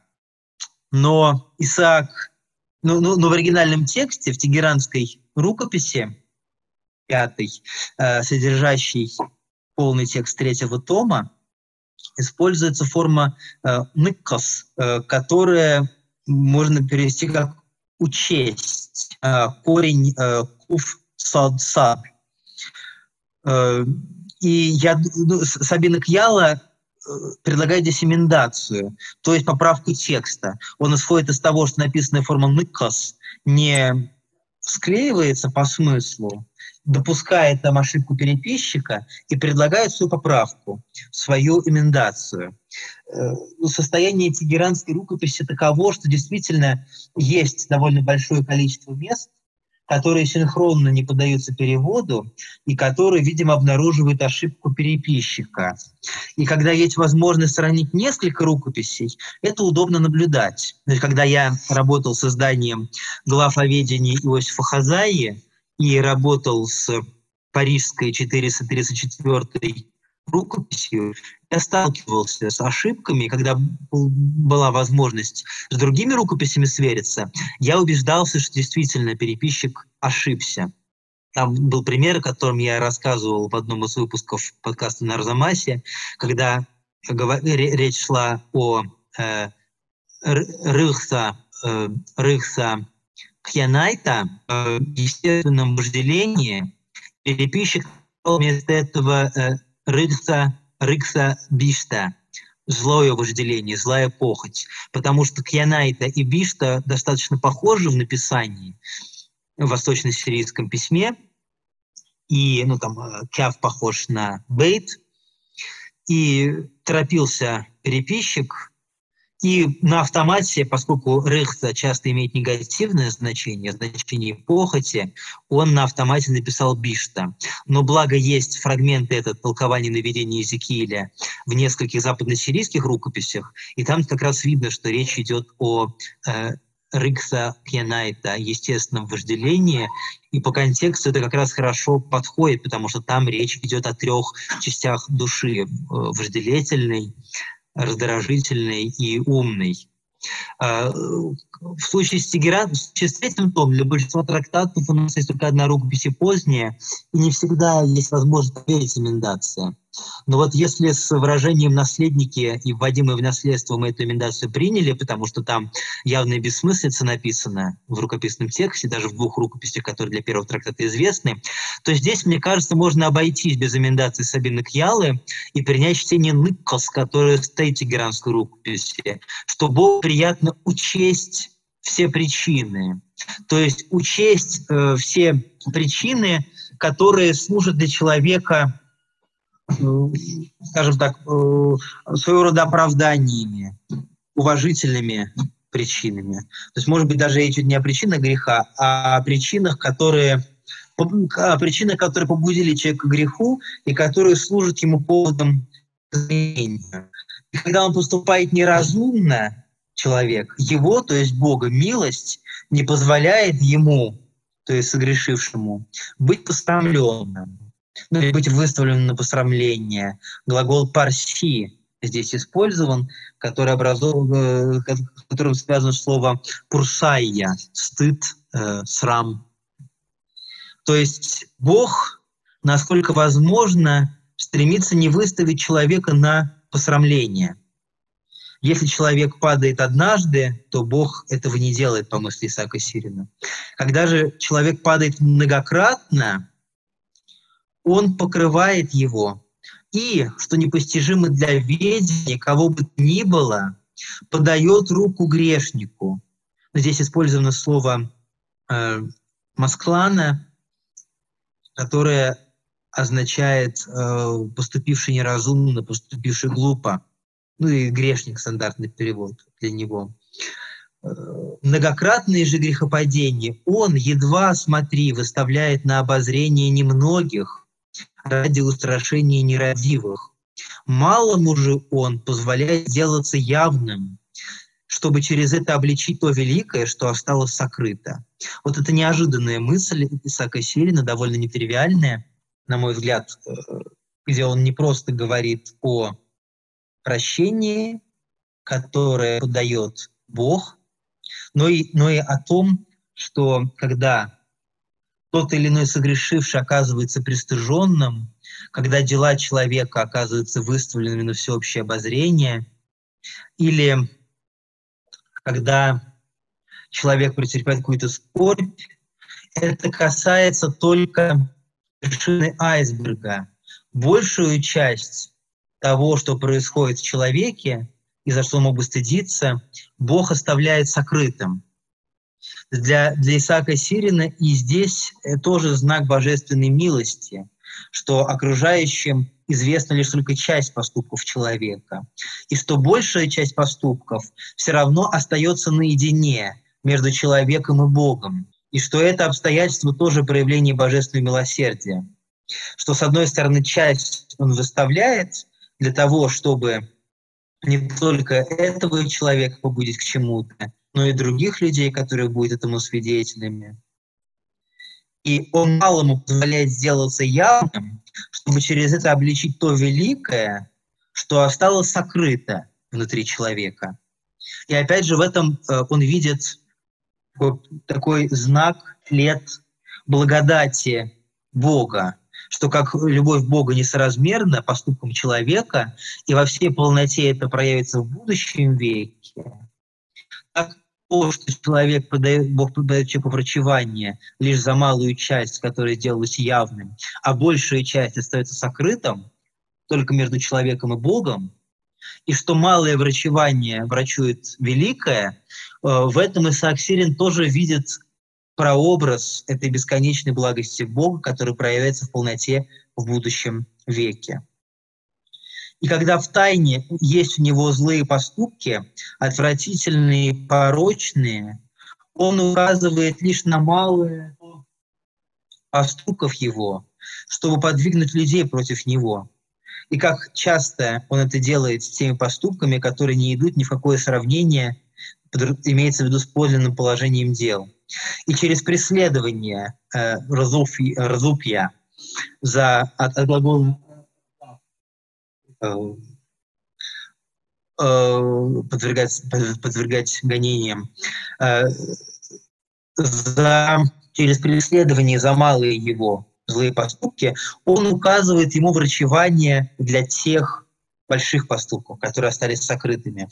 И человека, которого он найдет у себя, труждающимся ради малого оправдания, он не лишит того, чтобы почтить его и увенчать многократно ради всего, то есть малого оправдания.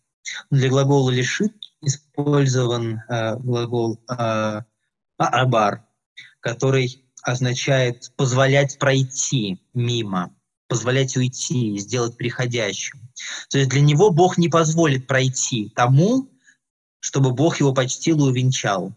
Но опять же, это, это характерный для Марасхака синтаксис для всех трех его изданных томов, когда, подлежа, э, когда подлежащим для него становится местоимение «хай», то, то, чтобы, ну, ну, или объектом, он не лишит того, чтобы почтить его, или он не позволит тому, чтобы, когда вот на этом местоимении то висит предложение или целый период. Э, Исаак Сирин чаще других сирийских мистиков использует эту ученую конструкцию, такую очень, э, очень абстрактно, чаще. Но опять же, у него язык в данном случае оказывается очень техническим, при том, что, как мы говорили, он пересекается с поэтическими материалами. И вот, кстати, седьмой трактат третьего тома, который будет следовать за этим трактатом, как мы видим, э, строго теоретическим и очень отвлеченным, седьмой трактат будет представлять собой хвалебную молитву по следам размышлений, изложенных в шестом трактате. То есть там Марасхак, э, теоретик, станет Марасхаком-лириком. И ведь он пренебрегает грехом, насколько это возможно. На поползновение же наше взирает милосердно. И через малое попещение, которое бывает у человека после сего, он устраняет поползновение даже при длительном небрежении, имеется в виду небрежение человека. То есть, опять же, он говорит здесь о том, что Бог подает помощь быстрее и несоразмерно степени, которой человек пребывает в грехе. Если э, Ханун ибн Юхан ибн Ассад упоминает тезис о том, подает ли Бог вечное наказание за временный грех, то здесь мы видим, что Марасхак говорит о том, что Бог подает оправдание быстрее, э, по времени, чем человек потратил время на пребывание в какой-то греховной привычке, в каком-то каком-то, каком-то поступке или навыке. И дальше он говорит новый виток его рассуждения, вот о чем мы сказали выше, что Бог, вот эта вот фраза загадочная, абстрактная, что нечто внешнее по отношению к такому человеку Богом установлено в качестве цели, чтобы совершить все виды того, чтобы всякий час считать его оправданным. Вот Исаак Сирин приводит, да дальше поясняет, что имеет в виду. Он находит способ, чтобы этот человек не считался перед ним грешником. И дальше приводит цитаты. «Также и Господь снял с тебя грех твой, ты не умрешь». Это, эти слова Нафан говорит Давиду вслед за его, за его покаянием. В данном случае он приводит пример уже из Танаха, уже говоря о ветхозаветном законе. Э, строгое строгую позицию которого в плане оправдания делами он с опорой на апостола Павла обрисовал выше. И дальше он говорит, если где-либо есть грешник, который не в состоянии позаботиться о раскаянии, он подает ему прощение как бы ради других, ибо он любит подавать повод к прощению. Вот здесь для слова «повод» употреблено слово «ильца» — «причина». Э, в этом трактате этот термин употреблен в двух значениях. С одной стороны, причина как то, что обусловлено, любовь, имеющая причины, подая, э, покаяние, имеющее причины, и то, что то, выше чего стоит божественная любовь. Точно так же, как разбирая третью и четвертую мемры третьего тома, мы видели термин непричинная молитва. То есть молитва, которая не связана ни с какими причинами, ни с какими прошениями, но лишь направлена на сосредоточение, но лишь представляет собой сосредоточение на красоте божественной природы. Но с другой стороны, говорит, что Бог любит искать поводы к прощению. Ну, впрочем, здесь у него причина выступает в положительном смысле. Но на самом деле два этих значения, с одной стороны, Бог стремится найти любой повод к прощению, а с другой стороны, что божественная любовь превышает всякий повод. Эти два значения сводятся к одному, потому что ниже Исаак говорит о двух действиях благодати. С одной стороны, благодать действует артиллаис, буквально обнаженно, то есть напрямую и непосредственно. А с другой стороны, благодать действует э, б э, э, сахписа, э, б сахписа в покрове, ханпи покрывать. То есть, когда человек напрямую способен принять прощение от Бога и благодать, благодать действует артелаид, обнаженные напрямую. А когда человек некое минимальное движение воли оказывает, но не способен напрямую принять от Бога такую милость, тогда благодать действует под покрывалом. И в качестве покрывала Бог ищет различные поводы простить человека. И приводит примеры Исаак Сирин. Пусть выступит э, примером, но буквально пусть выйдет на середину то есть выступит на обозрение, телец Аарона и прошение Моисея. То есть имеется в виду, что по ходатайству Моисея э, был прощен э, народ, хотя и по э, наказание. А также слова о том, что ради себя и ради Давида он почет на городе полном идолов. Э, речь идет об истории царя Езекии, которому а, сирийский царь Синахирип отправил трех послов, которые в синодальном переводе названы Равсак, э, Равсарис и Тартан. На самом деле это не имена собственные, а это обозначение должностей. Э, раб Шаке, начальник виночерпиев, э, раб Шареши, начальник евнухов, и Туртанну, э, военачальник.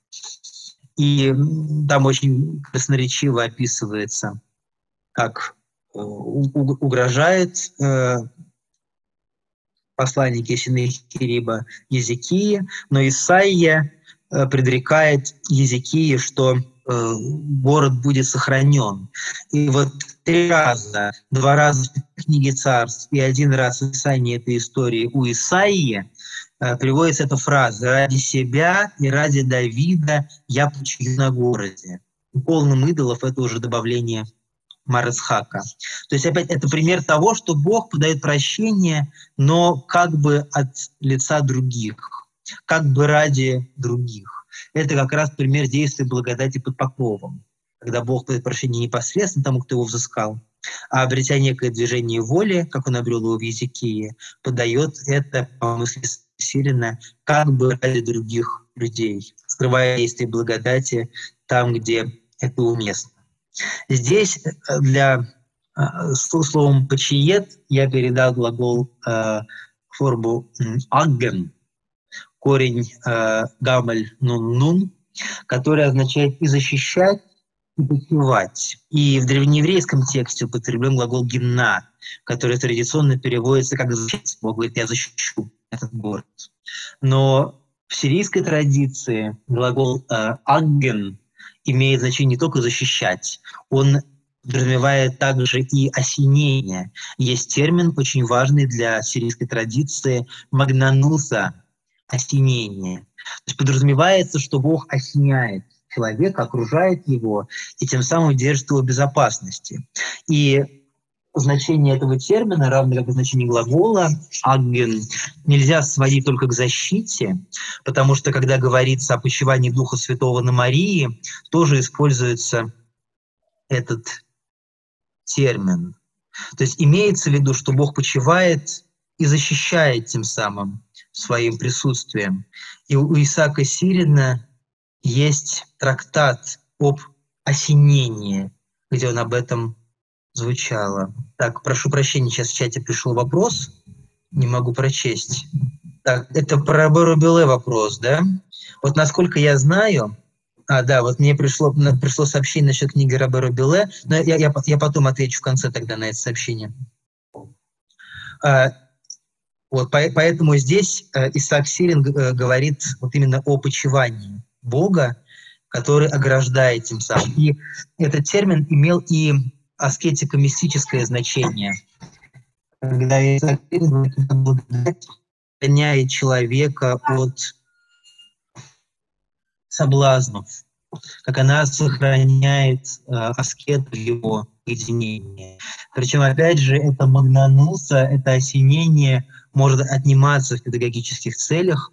Для сирийских мистиков было важным то, что периоды радости, воодушевления сменяются периодами помрачения, и Саксирин об этом часто говорит, для него это естественное состояние. Он призывает монаха не унывать в этом состоянии, имея в виду, что это естественное положение дел в нынешнем веке, и оно помогает человеку понять границы своей природы, и что после помрачения опять придет период радости и воодушевления.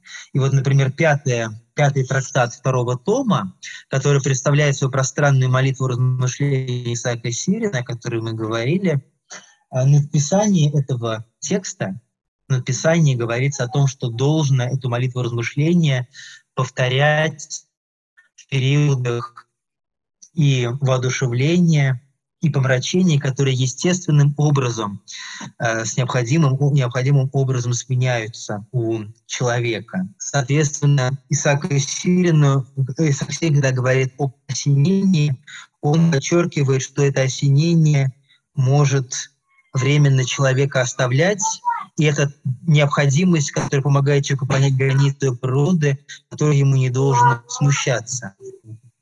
Хорошо. Он говорит, Сейчас я точную статую прочту. Вот он говорит, вот он, со всеми благотворными преимуществами, преимуществами, которые обретает он, то есть человек, от этого, соответственно изменению, происходящему в разуме его, а также сменяющимся у него периодом мира беспокойности. И таким образом он пользуется этими молитвами, чтобы они были составлены так, чтобы он обретал утешение. Освящается благодаря душа его и исполняется благодатью Духа. То есть это вступление, написание длинной молитвы в составе э, в составе э, пятого трактата второго собрания. Так это по поводу слова э, «агген», «почиет» или «защитит» в дальнем периоде будет как раз защититься. И там, где он найдет лишь имя покаяния, даже если оно будет таковым только по виду, он радостно преклонится к тому, чтобы излить прощение. И к всему покаянию он преклоняется, даже будучи сердцеведцем, то есть имея в виду, зная, что на самом деле в сердце у человека. И пусть придет на память смертного фея и ложное веретище Ахава и прочее.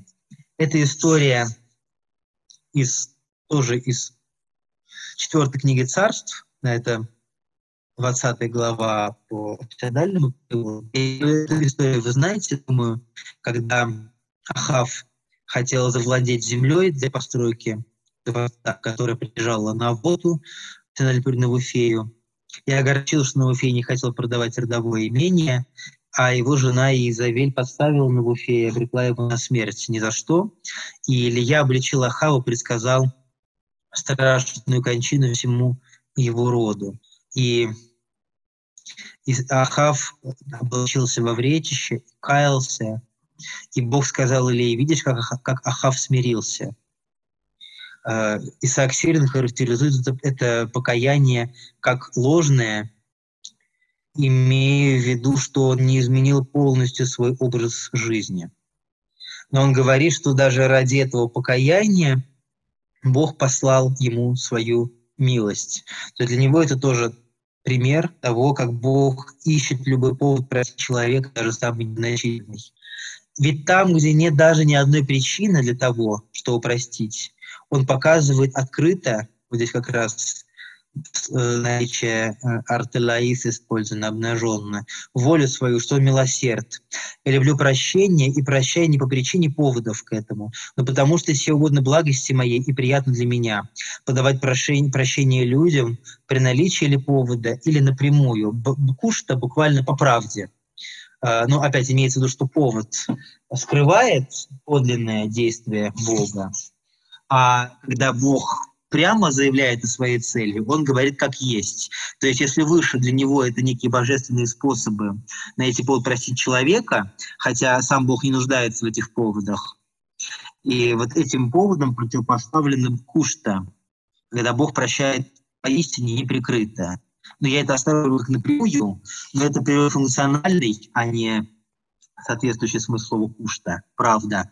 Вот думаю, что здесь можно будет другой термин подобрать. Буквально Э, при, при наличии повода или по правде. Э, и сие угодно благодати, которую он простирает как покрывало во всяком месте. Отсюда, когда благодать посрамляет за грех, он выводит пользу. То есть да, человек. Вот здесь образ покрова покрывала ниже будет противопоставлен как раз прямому действию благодати. Пусть здесь возопят два должника, которые были у одного взаимодавца – которые задолжали 500 динариев 50. Ссылается на притчу Христа. Когда Христос спрашивал, кто полюбит больше. Кому простили больше, кому простили меньше. И здесь он указывает на великие грехи и на частичные. Что даже сии малые грехи заключены в тех великих. То есть он показывает, он видит соразмерность в числах 500 и 50 имея в виду, что малое заключено в великое, и, и то, и другое одинаково далеко от полноты благости Божией. Хотя какие-то грехи кажутся великими, какими-то частичными. И поскольку обоим нечем заплатить, он прощает. И здесь он ясно показал, что он любит прощение, а не причины. Христос приводит эту притчу чтобы показать, что прощенный грешник любит больше Бога. Спорит с фарисеями, он ее приводит. Исаак Сейн похожую мысль высказывает, но в другом ключе, в другом аспекте. Он показывает этим, что Бог прощает в принципе не по причинам, а потому что он любит прощение. Поводы же, то есть вот здесь он противопоставляет подлинное намерение Бога, которое кушта, и которое артиллерит обнаженным образом, открытым, и поиск поводов, которые под покровом. Поводы же водомостроительства принимает ради нерадивых, ибо они не преуспевают, но возвращаются назад. То есть, опять же, это мысли Исаака Сирина о том, чтобы человек, чтобы воля его была направлена, чтобы движение воли его было направлено должным образом и что повод имеет воспитательное значение, чтобы они возвращались назад, не обращались, да, не обращались в обратную сторону.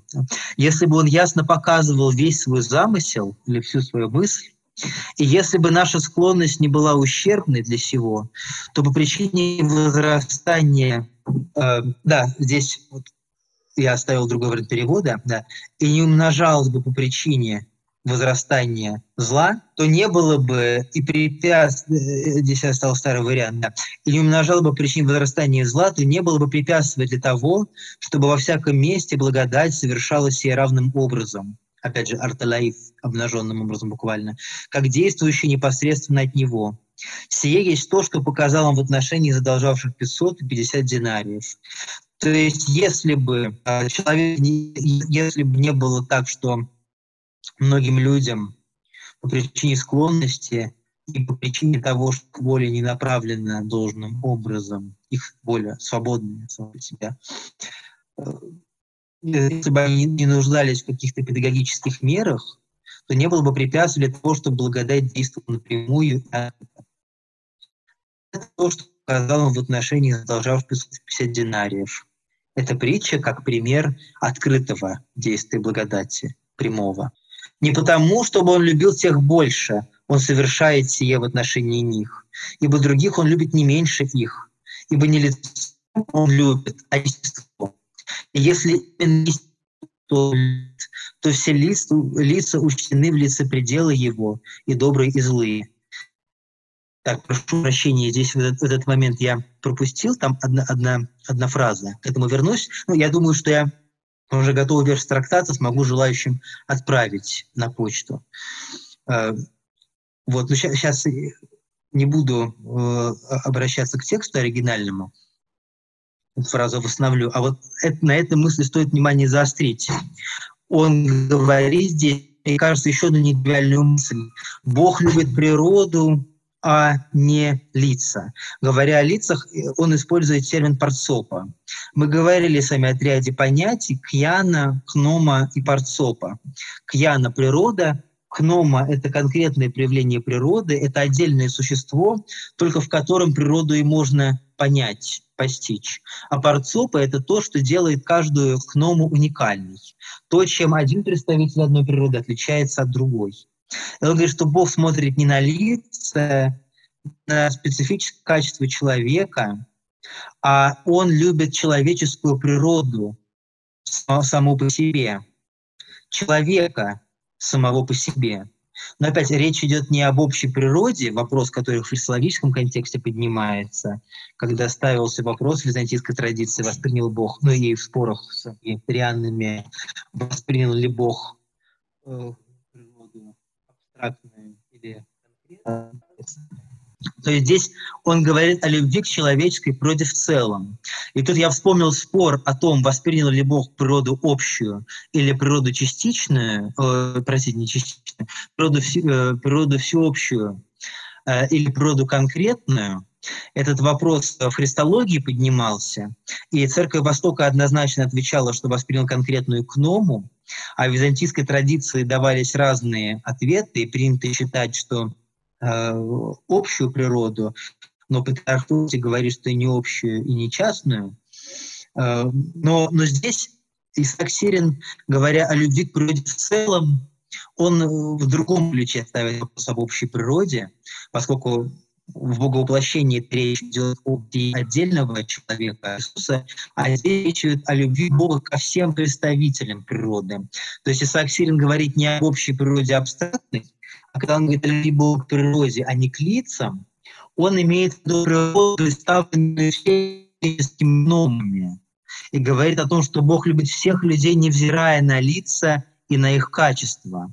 И что раз он любит всю природу, человеческую, а значит и всех гном, всех человеческих существ, то все лица, вот то, что тут покрашено желтым, э, конкретный перевод, просто я думаю о том, как его стилистически оформить лучше. Потому что буквально все лица учтены внутри предела его любви. Ну, эта мысль красивая, хотя по-русски звучит тяжеловесно. То есть, если Бог любит всех, человек, все человеческие существа, то все парцопы, все лица, все люди с конкретными проявлениями, они Богом уже учтены и помещены им внутрь предела его любви. И всей этой меры милосердия он сподобил наипаче тех, кого не достает в этом числе. Имеется в виду тех, кто, казалось бы, имеет наименьше поводов для того, чтобы быть оправданным число праведников. У него же бесконечное и малое равны для прощения. Здесь он очень близок в формулировках к 39-му трактату второго тома, где говорит о том, что Бог, как бесконечное существо, не зависит от поводов, от человеческих дел, что было бы кощунственным считать, что Бог как э, море благости, возмущается от, меняется от человеческих э, дел и поступков. И эта же мысль высказывается в пятом томе Исаака Сирина, остающемся не, неизданным и толком неизученным. И так он говорит, бесконечное и малое равны для прощения, даже когда приемлющие, то есть приемлющие прощение – недостаточные, буквально, да, их не хватает, они не достигли достаточной меры э, для э, сапке, для того, чтобы получить его явным образом и на равных. У него же есть равенство для обоих, то есть для тех, кто бесконечно отстоят, у кого бесконечные грехи, у кого малые грехи. Ведь он не изнемогает в прощении и не впадает в гнев, и испытывает того, кто согрешил, по сравнению с прощением того, чей грех мал. Ведь он любит людей и не любит справедливость, замечательно сказано, отделенный от милости. Но тут еще игра слов, потому что рахме — это милость, а глагол рахам означает еще и любить. И он говорит, он любит рахам людей и не любит ла рахам, справедливость, отделенная от милости, э, мин рахме. Три раза он повторяет этот корень, чтобы усилить свою мысль. Любит людей и не любит справедливости, которая была бы отделена от милости. «Мои мысли не ваши мысли, мои пути не ваши пути», говорит он, цитируя Исаию. «Я есть Бог милосердный», говорит он, цитируя книгу «Исход». «Я узрел все сие и удивился мудрости, всего Господа всяческих, и исследовал милость Его, и величием Своим она превзошла мысль всех словесных существ. Ибо вся есть воля Его, чтобы упростить каждого человека во всех, ну здесь опять же используется слово э, лата, что можно перевести как поводы и как причины, переводы будут корректные чтобы просить человека во всех поводах или во всех причинах, чтобы тому, кто грешен по малому поводу, тотчас прогласить оправдание, и ради благого устроения в течение одного дня прощает все прочее нечестие все жизни его. И того, кто все дни свои проводил в грехах, посредством одного благого движения записывает себя как очищенного, и только ради болезнующей совести стирает великие преступления, и вместо великих дел приемлет от него малую волю. И за весомые грехи многих лет и продолжительного времени ему достаточно единовременного покаяния очень выразительно Марацхак показывает, опять же, дистанцию бесконечностью божественного совершенства и человеческой воли, и человеческими поступками. Но, опять же, он не устраняет человеческое участие. Он показывает здесь важность воли, сколь бы малое движение этой воли ни было и что Бог ищет этой воли. Как мы видели с вами в тексте из восьмого трактата, который мы разбирали в позапрошлый раз, Богу было угодно, чтобы не без своей воли наследовали они онное царство. И говорили мы об этом в отношении воли и благодати, разбирая первый трактат третьего тома. Нас я сейчас завершить, но я бы хотел еще показать текст из этого из этого трактата, а, но из того, что пока желтым, это проблема стилистической правки, а не сомнений в переводе. Наделенный разумом э, здесь используется слово словесный. Если словесный или наделенный разумом человек, который по собственной воле слеп к изысканию во всех всех предметах и отвращает лицо от всего этого и радуется особому житию. Для Исаия Сирина кажется очевидным, не оставляет возможности человеку замыкаться на себе самом и радоваться своей жизни какой наделенный разумом человек, опять же, Млила, используя в сирийском тексте, не исследует ночью и днем и не взирает на все сии чудеса Бога и суды, суды любви Его, как Он судит наши обстоятельства, наши дела, буквально наши вещи, не по справедливости, и как по любви Он переворачивает а, глагол а, «гапер» используется, переворачивать, разворачивать. Правый суд будто бы шилаиф означает метафорически, как будто переносным образом. То есть будто бы для того, чтобы угодить нам э, нечестивым, э, сная, ненавистным буквально, или верным, нечестивым.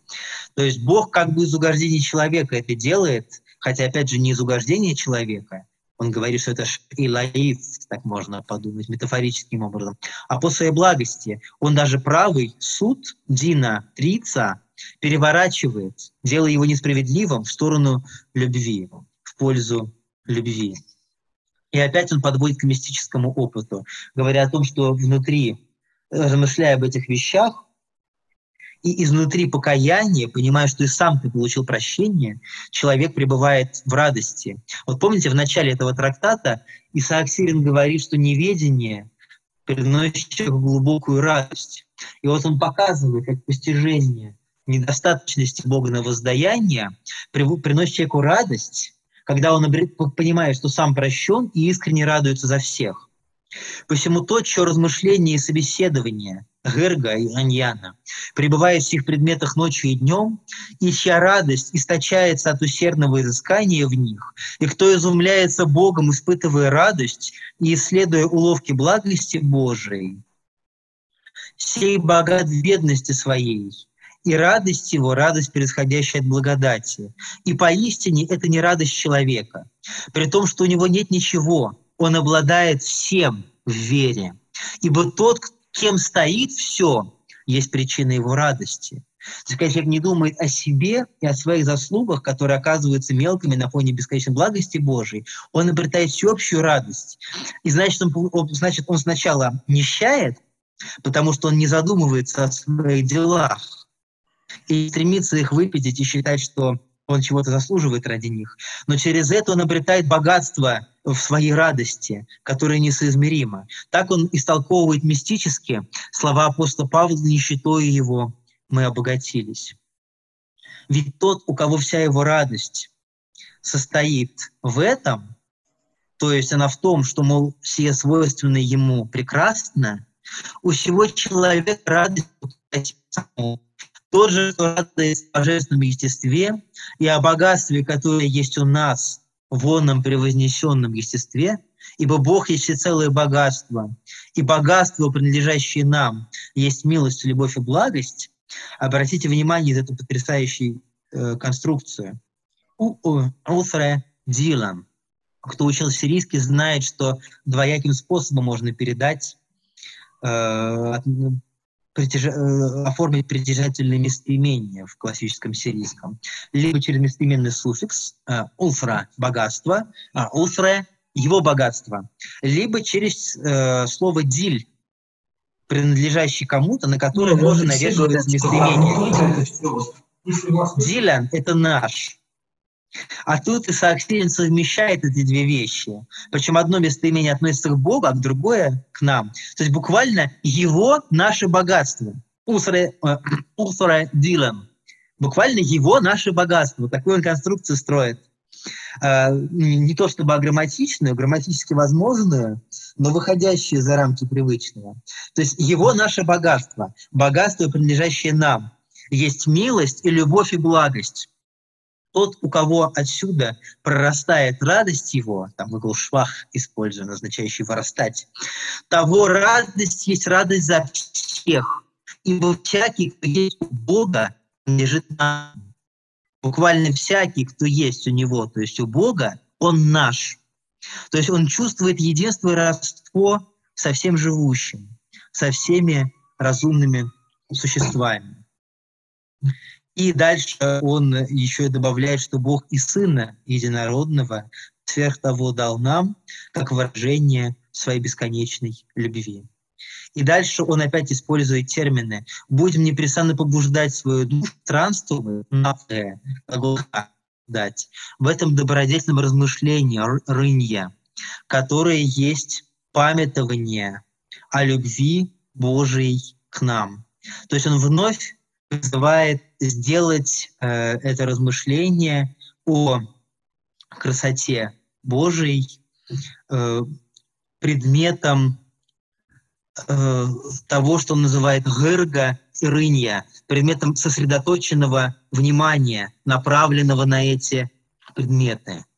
То есть так он вновь, э, описав это выразив свою мысль о бесконечной благости Божией, возвращает к аскетической технике, говоря о размышлении, используя термины и марнита, и рынья, и гырга, которые обозначают сосредоточенное устремление ума. И дальше в этом трактате он приводит примеры святых, которые жили в должном, э, в этом образе и открывали для себя эту бесконечная любовь. Э, вот здесь я остановлюсь тогда, и в качестве резюме этого трактата Исаака Сирия я хотел бы вспомнить третий стих 31 главы книги пророка Иеремии. Эм, «Издалека явился мне Господь и сказал мне, любовью вечную я возлюбил тебя, Вот эта фраза Иеремии, обращенная к израильскому народу, идеально выражает э, мысль Мар Исхака. Э, он говорит, с одной стороны, Бог является издалека, потому что в нынешнем веке познание Бога опосредовано, и постижение его непосредственно требует усилий приближения к нему, в чем состоит мистический опыт. Но любовь Бога, любовь предвечная. И Исаак Сирин как раз описывает эту ситуацию и обращается и к своим современникам, и к последующим читателям, имея в виду, что любовь Бога не очевидна, что Бог является издалека, но размышление, опыт покаяния и обретение радости за всех, то есть обогащение, обретение богатства в этой нищете, когда ты свлекаешься с признания собственных заслуг, э, приносит радость, которая ощутима. Сирийские мистики исходили из того, что судьбы Божии непостижимы, и что в нынешнем веке или до достижения созерцания суда и промысла на границе душевного и духовного этапа по классификации Иосифа Хазаи, э, суды остаются непонятыми. Но не давая рациональное объяснение этому, они исходили из того, что любому человеку дана возможность ничем не обусловленного счастья. И они считали, что это счастье достижимо независимо от происхождения человека и его обстоятельств. И вот эту мысль Исаак Сирин последовательно выражает в своих трактатах, во всех трех опубликованных томах и в пятом томе, насколько можно судить о тех текстах, с которыми была и надеюсь, будет издан и опубликован. Очень многие э, важные мысли будут озвучены даже не то чтобы с чего, потому что мы видим, насколько он везде последователен и ясен в своих размышлениях, но многие вещам он даст дополнительное, тщательное э, описание и изложение. Вот на этом представлении о Э, счастье, которое доступно каждому человеку, как в это верили сирийские мистики, я бы хотел завершить наш нынешний семестр. Спасибо вам большое. Большое спасибо, Максим. Спасибо большое, Максим. Я э, хотел ответить на вопрос, который пришел мне в чате в личном сообщении насчет книги Робера Бюле. А, на Академии Иду эта книга выставлена, насколько я понимаю, целиком. Она выставлена в переводе русском. Ну, там просто очень мелкий шрифт, поэтому там кажется, что мало страниц. Перевод, который выполнен, выполнила монахиня Кассия Сенина порядка 10 лет назад. Э, она переводила с французского. И все цитаты, а там многие сотни цитат, она переводила тоже с французского. Этим переводом, э, я знаю, что вот есть Андрей Виноградов, не византинист Андрей Виноградов, а аспирант, кажется, МДА Андрей Виноградов, который на своей странице собирает все, что он находит по сирийской э, традиции, в первую очередь мистической традиции. Этот э, файл выложен там. Но вот э, при огромных усилиях отца Александра Полховского э, и Александра Преображенского Александр Полховский сверял э, большую часть цитат. Александр Преображенский обновил библиографию для книги Робера Биле до 2020 года. Я тоже сверял часть цитат и редактировал эту книгу в целом, и правил там транслитерацию, и уже подготовили мою к печати, но от меня там требуется еще несколько моментов, чтобы книга эта вышла. Ну и пока что вот в условиях карантина временное издание ее затормозилось, и я пользуюсь этим, чтобы внести еще несколько уточнений. Но я надеюсь, что в, блестя... в, ближай... в ближайшее время что э, мы, я, я отправлю ее в печать, что издательство «Знание» сможет э, в ближайший месяц уже заняться э, типографскими вещами и ее публиковать. И тогда книга Роберу Беле будет доступна уже в, в отредактированном варианте. Вот. И тогда мы всех позовем на презентацию, и э, PDF издательские этой книги тоже всем разошлем. Вот. Спасибо Но огромное. С французской нужно я пришлю, либо тем переводом, который есть э, в сети. Но, в общем-то, Кассия Сенина очень хорошо перевела стилистически. И, в общем, если пока что вот не иметь в виду каких-то нюансов, которые не могут не выявиться, разумеется, когда ты вместо перевода с французского сирийского первоисточника сверяешь его с оригинальным текстом, то, ну, но тем не менее в целом это, это, это, эту версию убежавшую можно читать. Поэтому даже сейчас я уже могу ее порекомендовать. Вот это то, что касается Робера Беле. Вот. Спасибо вам огромное. А, а можно вопрос, Максим Глебович? Да? Можно вопрос?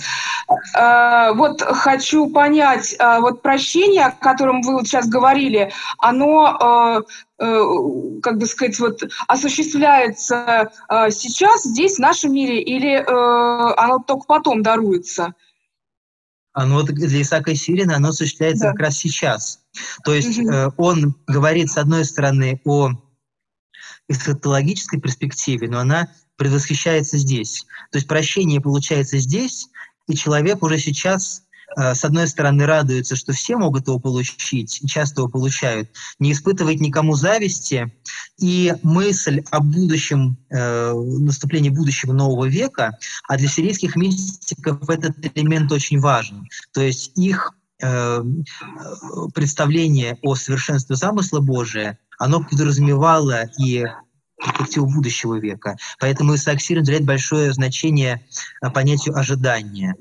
Э, и, то есть, но, но, но прощение даруется сейчас через покаяние. И для него та радость, которая подается в покаяние, это не только твоя личная радость, а это предвосхищение радости за все творение. То есть для него радость, полученная после покаяния, э, служат предвестником будущей эсхатологической радости. Покаяние имеет эсхатологическое измерение.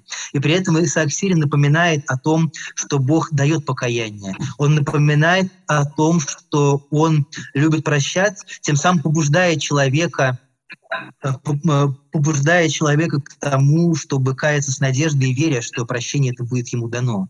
То есть сам, сама это его, э, то есть этот трактат не только служит тому, чтобы человек изумился величием Божиим и будущим состоянием, но и к тому, чтобы он не боялся просить прощения и обретать утешение, чтобы он этого утешения ждал, и тогда он его получит.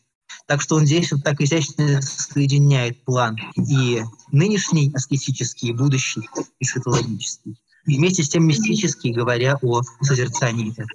То есть такой некий задел, э, который мы можем почувствовать сейчас. Да, да, говоря о деле, вы как раз используете любимый мистиками термин рахбона, который означает залог или задел. Да, ну залог в первую очередь, задаток. Да, для них была идея того, что мы, э, что мистик уже сейчас переживает нечто в качестве э, залога будущего века. Да. То есть, с одной а стороны, вот... мир — это школа, да? А вот почувствовать, э, почувствовать это прощение, оно, эм, это, ну, э, предполагается или, или э, такое какое-то плавающее, вот, как, как даже не знаю, как сформулировать. Что можно почувствовать, а можно не почувствовать, да? Да, да, и, и где же гарантия прощения? А, насчет гарантии, Э, как мне представляется, и как-то я для себя эту мысль сформулировал и ее повторяю в разных ситуациях э, при чтении Евангелия. Евангелие явно не оставляет гарантий. То есть это благая весть, но при этом Христос все время держит напряжение. И притча о работниках винограднике, и многими другими своими размышлениями он наставляет в безвестности. То есть это как, как в отношениях людей тоже, не знаю, это, это, как, это как в любви, как в общении. Всегда доверяешь тому, что человек... То есть, с одной стороны, доверяешь человеку, а с другой стороны, каждый раз требуется от человека усилие воли. Да? Невозможно просто взять документ, поставить штамп в паспорте и считать, что, что уже значит, все закреплено до конца, до конца дней. Требуется усилие постоянное. И сирийская мистика, которая служит актуализации продолжения Нагорной проповеди, тоже держит напряжение человека, э, не давая ему не давая ему гарантии, но давая ему огромную надежду. Вот, ну, как мне кажется, в вашем вопросе заключена идея того, что человек, э, э, человек может не почувствовать внутренней радости после покаяния. И об этом Иосиф Хазайя говорит подробно в тексте послания о трех степенях иноческого жития, когда он говорит о том, что человек э, в какие-то моменты испытывает воодушевление – в какие-то он не испытывает воодушевления. И ему не нужно оставлять некоторой регулярности в своих молитвах, как он увещевает монаха, чтобы он не впал в уныние. То есть пусть это будет молитва короткая, но в определенное, в определенное время, э, и что, в конце концов, это утешение он получит. Или Исаак Сирин говорит, молись сердечным усилием, и тогда тебе откроется дверь. То есть, по, по мысли сирийских мистиков, не всякая молитва приносит, в конце концов, утешение. Не всякий человек бывает к этому готов. И тогда ему как раз помогает ну, может быть, даже и гарантии Исаака Сирина, который настойчиво говорит, что Бог любит прощать и не любит справедливости, не соединенной с милости. То есть в этом он дает гарантию, опираясь на апостола Павла.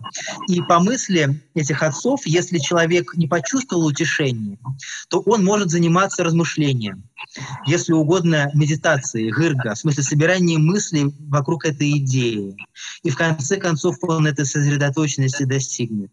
Либо же он может сразу получить радость, и тогда она для него будет залогом.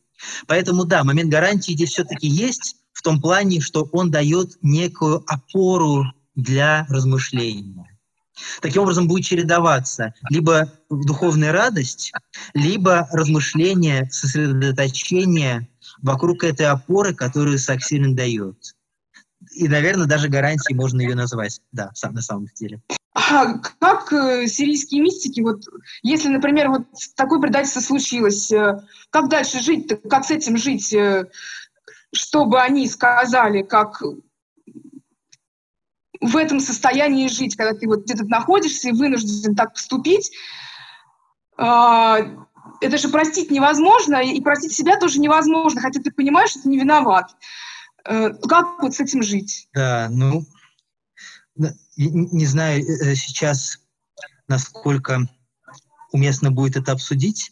Но, да, на, да, наверное, я понимаю, я понимаю, что это такая попроб... тема, в общем-то. Наверное, попробую, попробую ответить, да.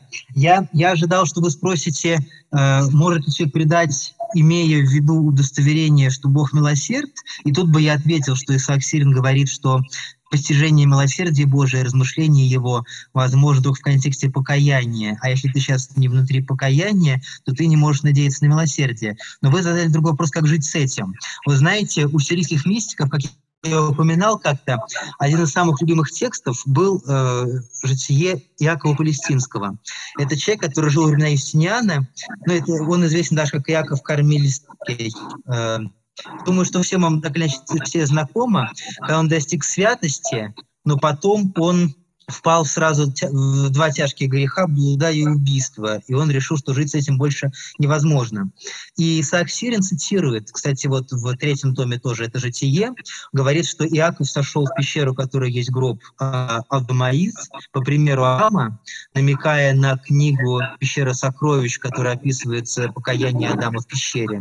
И для него этот Иаков стал образцом покаяния. И понятно, что мне очень страшно отвечать на этот вопрос, потому что невозможно принять меру человека, который несет этот груз. И мне кажется, этот груз настолько велик, что сама по себе эта тяжесть, она уже не, не может подвергаться оценке со стороны или, или суду со стороны. Но я думаю, что Исаак Сирин, исходя из того, что мы прочли сегодня, он э, допустил бы покаяние возможное э, в любой ситуации. И, например, э, Иоанн Дальяцкий писал письмо ученику, который его предал.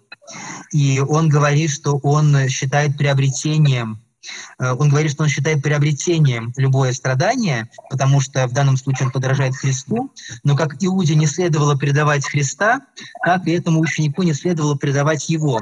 Мне очень понравилось, каким достоинством Иоанн Долецкий ответил на это предательство, обращаясь к своему ученику. А ученик, судя по всему, еще имел наглость у него спросить, а если ты принимаешь страдания по образцу Христа, то почему ты на меня обижаешься? То есть он не только его предал, а еще видимо, искренне не понимал, почему он его предал. И есть еще один сюжет замечательный, связанный с Несторием Нухадерским. Э, Несторий Нухадерский был учеником Иосифа Хазаи. И он, согласно Ишаднаху Басарскому, написал текст, посвященный Иосифу Хазаи. Но традиционно Несторий Нухадерский считает, э, Несторий Нухадерский счита, э, считается биографом Иосифа Хазаи, но при этом у нас есть текст отречения Нестория Нухадерского, который он произнес э, перед тем, как стать, собственно, епископом города Нухадры, текст отречения, который побудил его прочесть католикос Тимотеус, э, противник и обличитель сирийских мистиков. Ну, поэтому не буду сейчас в историю Тимотеуса вдаваться, но мне доводилось об этом говорить. И вот я читаю послание о начале движения божественной благодати Несторина Хадерского. Насколько это сильный текст. Но он там сильно зависит от э, Иосифа Хазаи и Иоанна Дальяцкого, э, вместе с тем свои мысли выражает определенные. И когда ты читаешь текст его отречения, который он произнес на соборе католикоса Тимотеуса, э, то ли 787, то ли 790 года, э, и ты видишь, что там учение сирийских мистиков выложено весьма в карикатурной форме. Там говорится, я отрекаюсь, я анафематствую учение мисселян, которые считают, что Христос после воскресения стал простым и несложным духом. И там используется термин для э, рукав, который означает несоставный. Тот термин, который сирийские мистики использовали по отношению к безвидному свету, говоря о том, что человечество Христа созерцается как безвидный свет. Но безвидный свет и дух — это не то же самое. Они не были докетами, они не говорили, что Христос стал духом. И Несторин Ухадерский, я читал это отречение, он не мог не понимать, что он карикатуризирует учение своих учителей. Я думал, как же он с этим жил потом? Но тут не, недавно вышла статья отца Александра Трейгера, который, э, собирая свидетельства э, еврейских и арабских ересиографов, реконструирует, но как любая реконструкция можно подвергнуть сомнению, но тем не менее он показывает, что есть свидетельство о неком мудреце истории Настур аль-Хаким, который э, жил в начале IX века, и в котором по наводке Николая Селезнева отец Александр Терегер узнает историю Нухадерского. И он допускает, что после смерти католикос Тимотеус в 823 году, когда патриархом стал друг сирийских мистиков, как его называет Робер Беле, э, католикос Шобарнун, который снял анафему с мистиков, Трейгер реконструирует ситуацию, по которой Несторин Ухадерский вернулся к своим взглядам.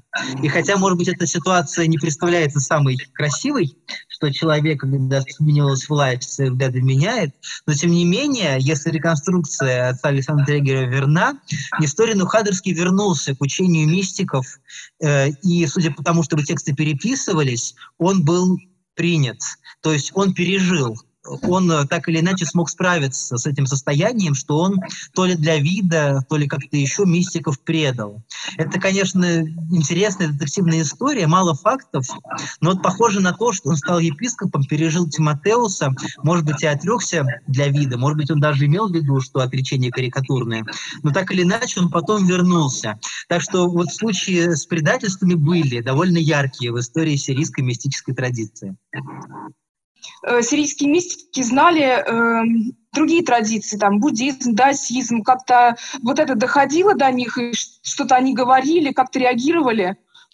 Э, это вопросы часто задаются, и я сам мечтаю, что однажды будет осуществлен детальное сравнение сирийской традиции с суфизмом. Но по суфизму есть э, несколько основательных исследований по сравнению – в том числе. Но на самом деле вот источники только-только вводятся в научный оборот. Поэтому э, для того, чтобы это сравнение было произведено, нужно еще немало сделать на почве изучения сирийских мистиков. Видите, мы на этом семинаре увидели с вами, насколько Исаак Сирин имеет разработанное описание медитации, сосредоточения внимания. Это еще как следует не описано в литературе. И да, мы увидели, сколько Ахудеммы, по которым мы вышли по наводке Григория Кесселя, Александра Преображенского, сколько он дает. И, соответственно, то есть только-только мы начинаем какие-то вещи понимать. И ну, так-то сравнение это крайне важно было бы осуществить.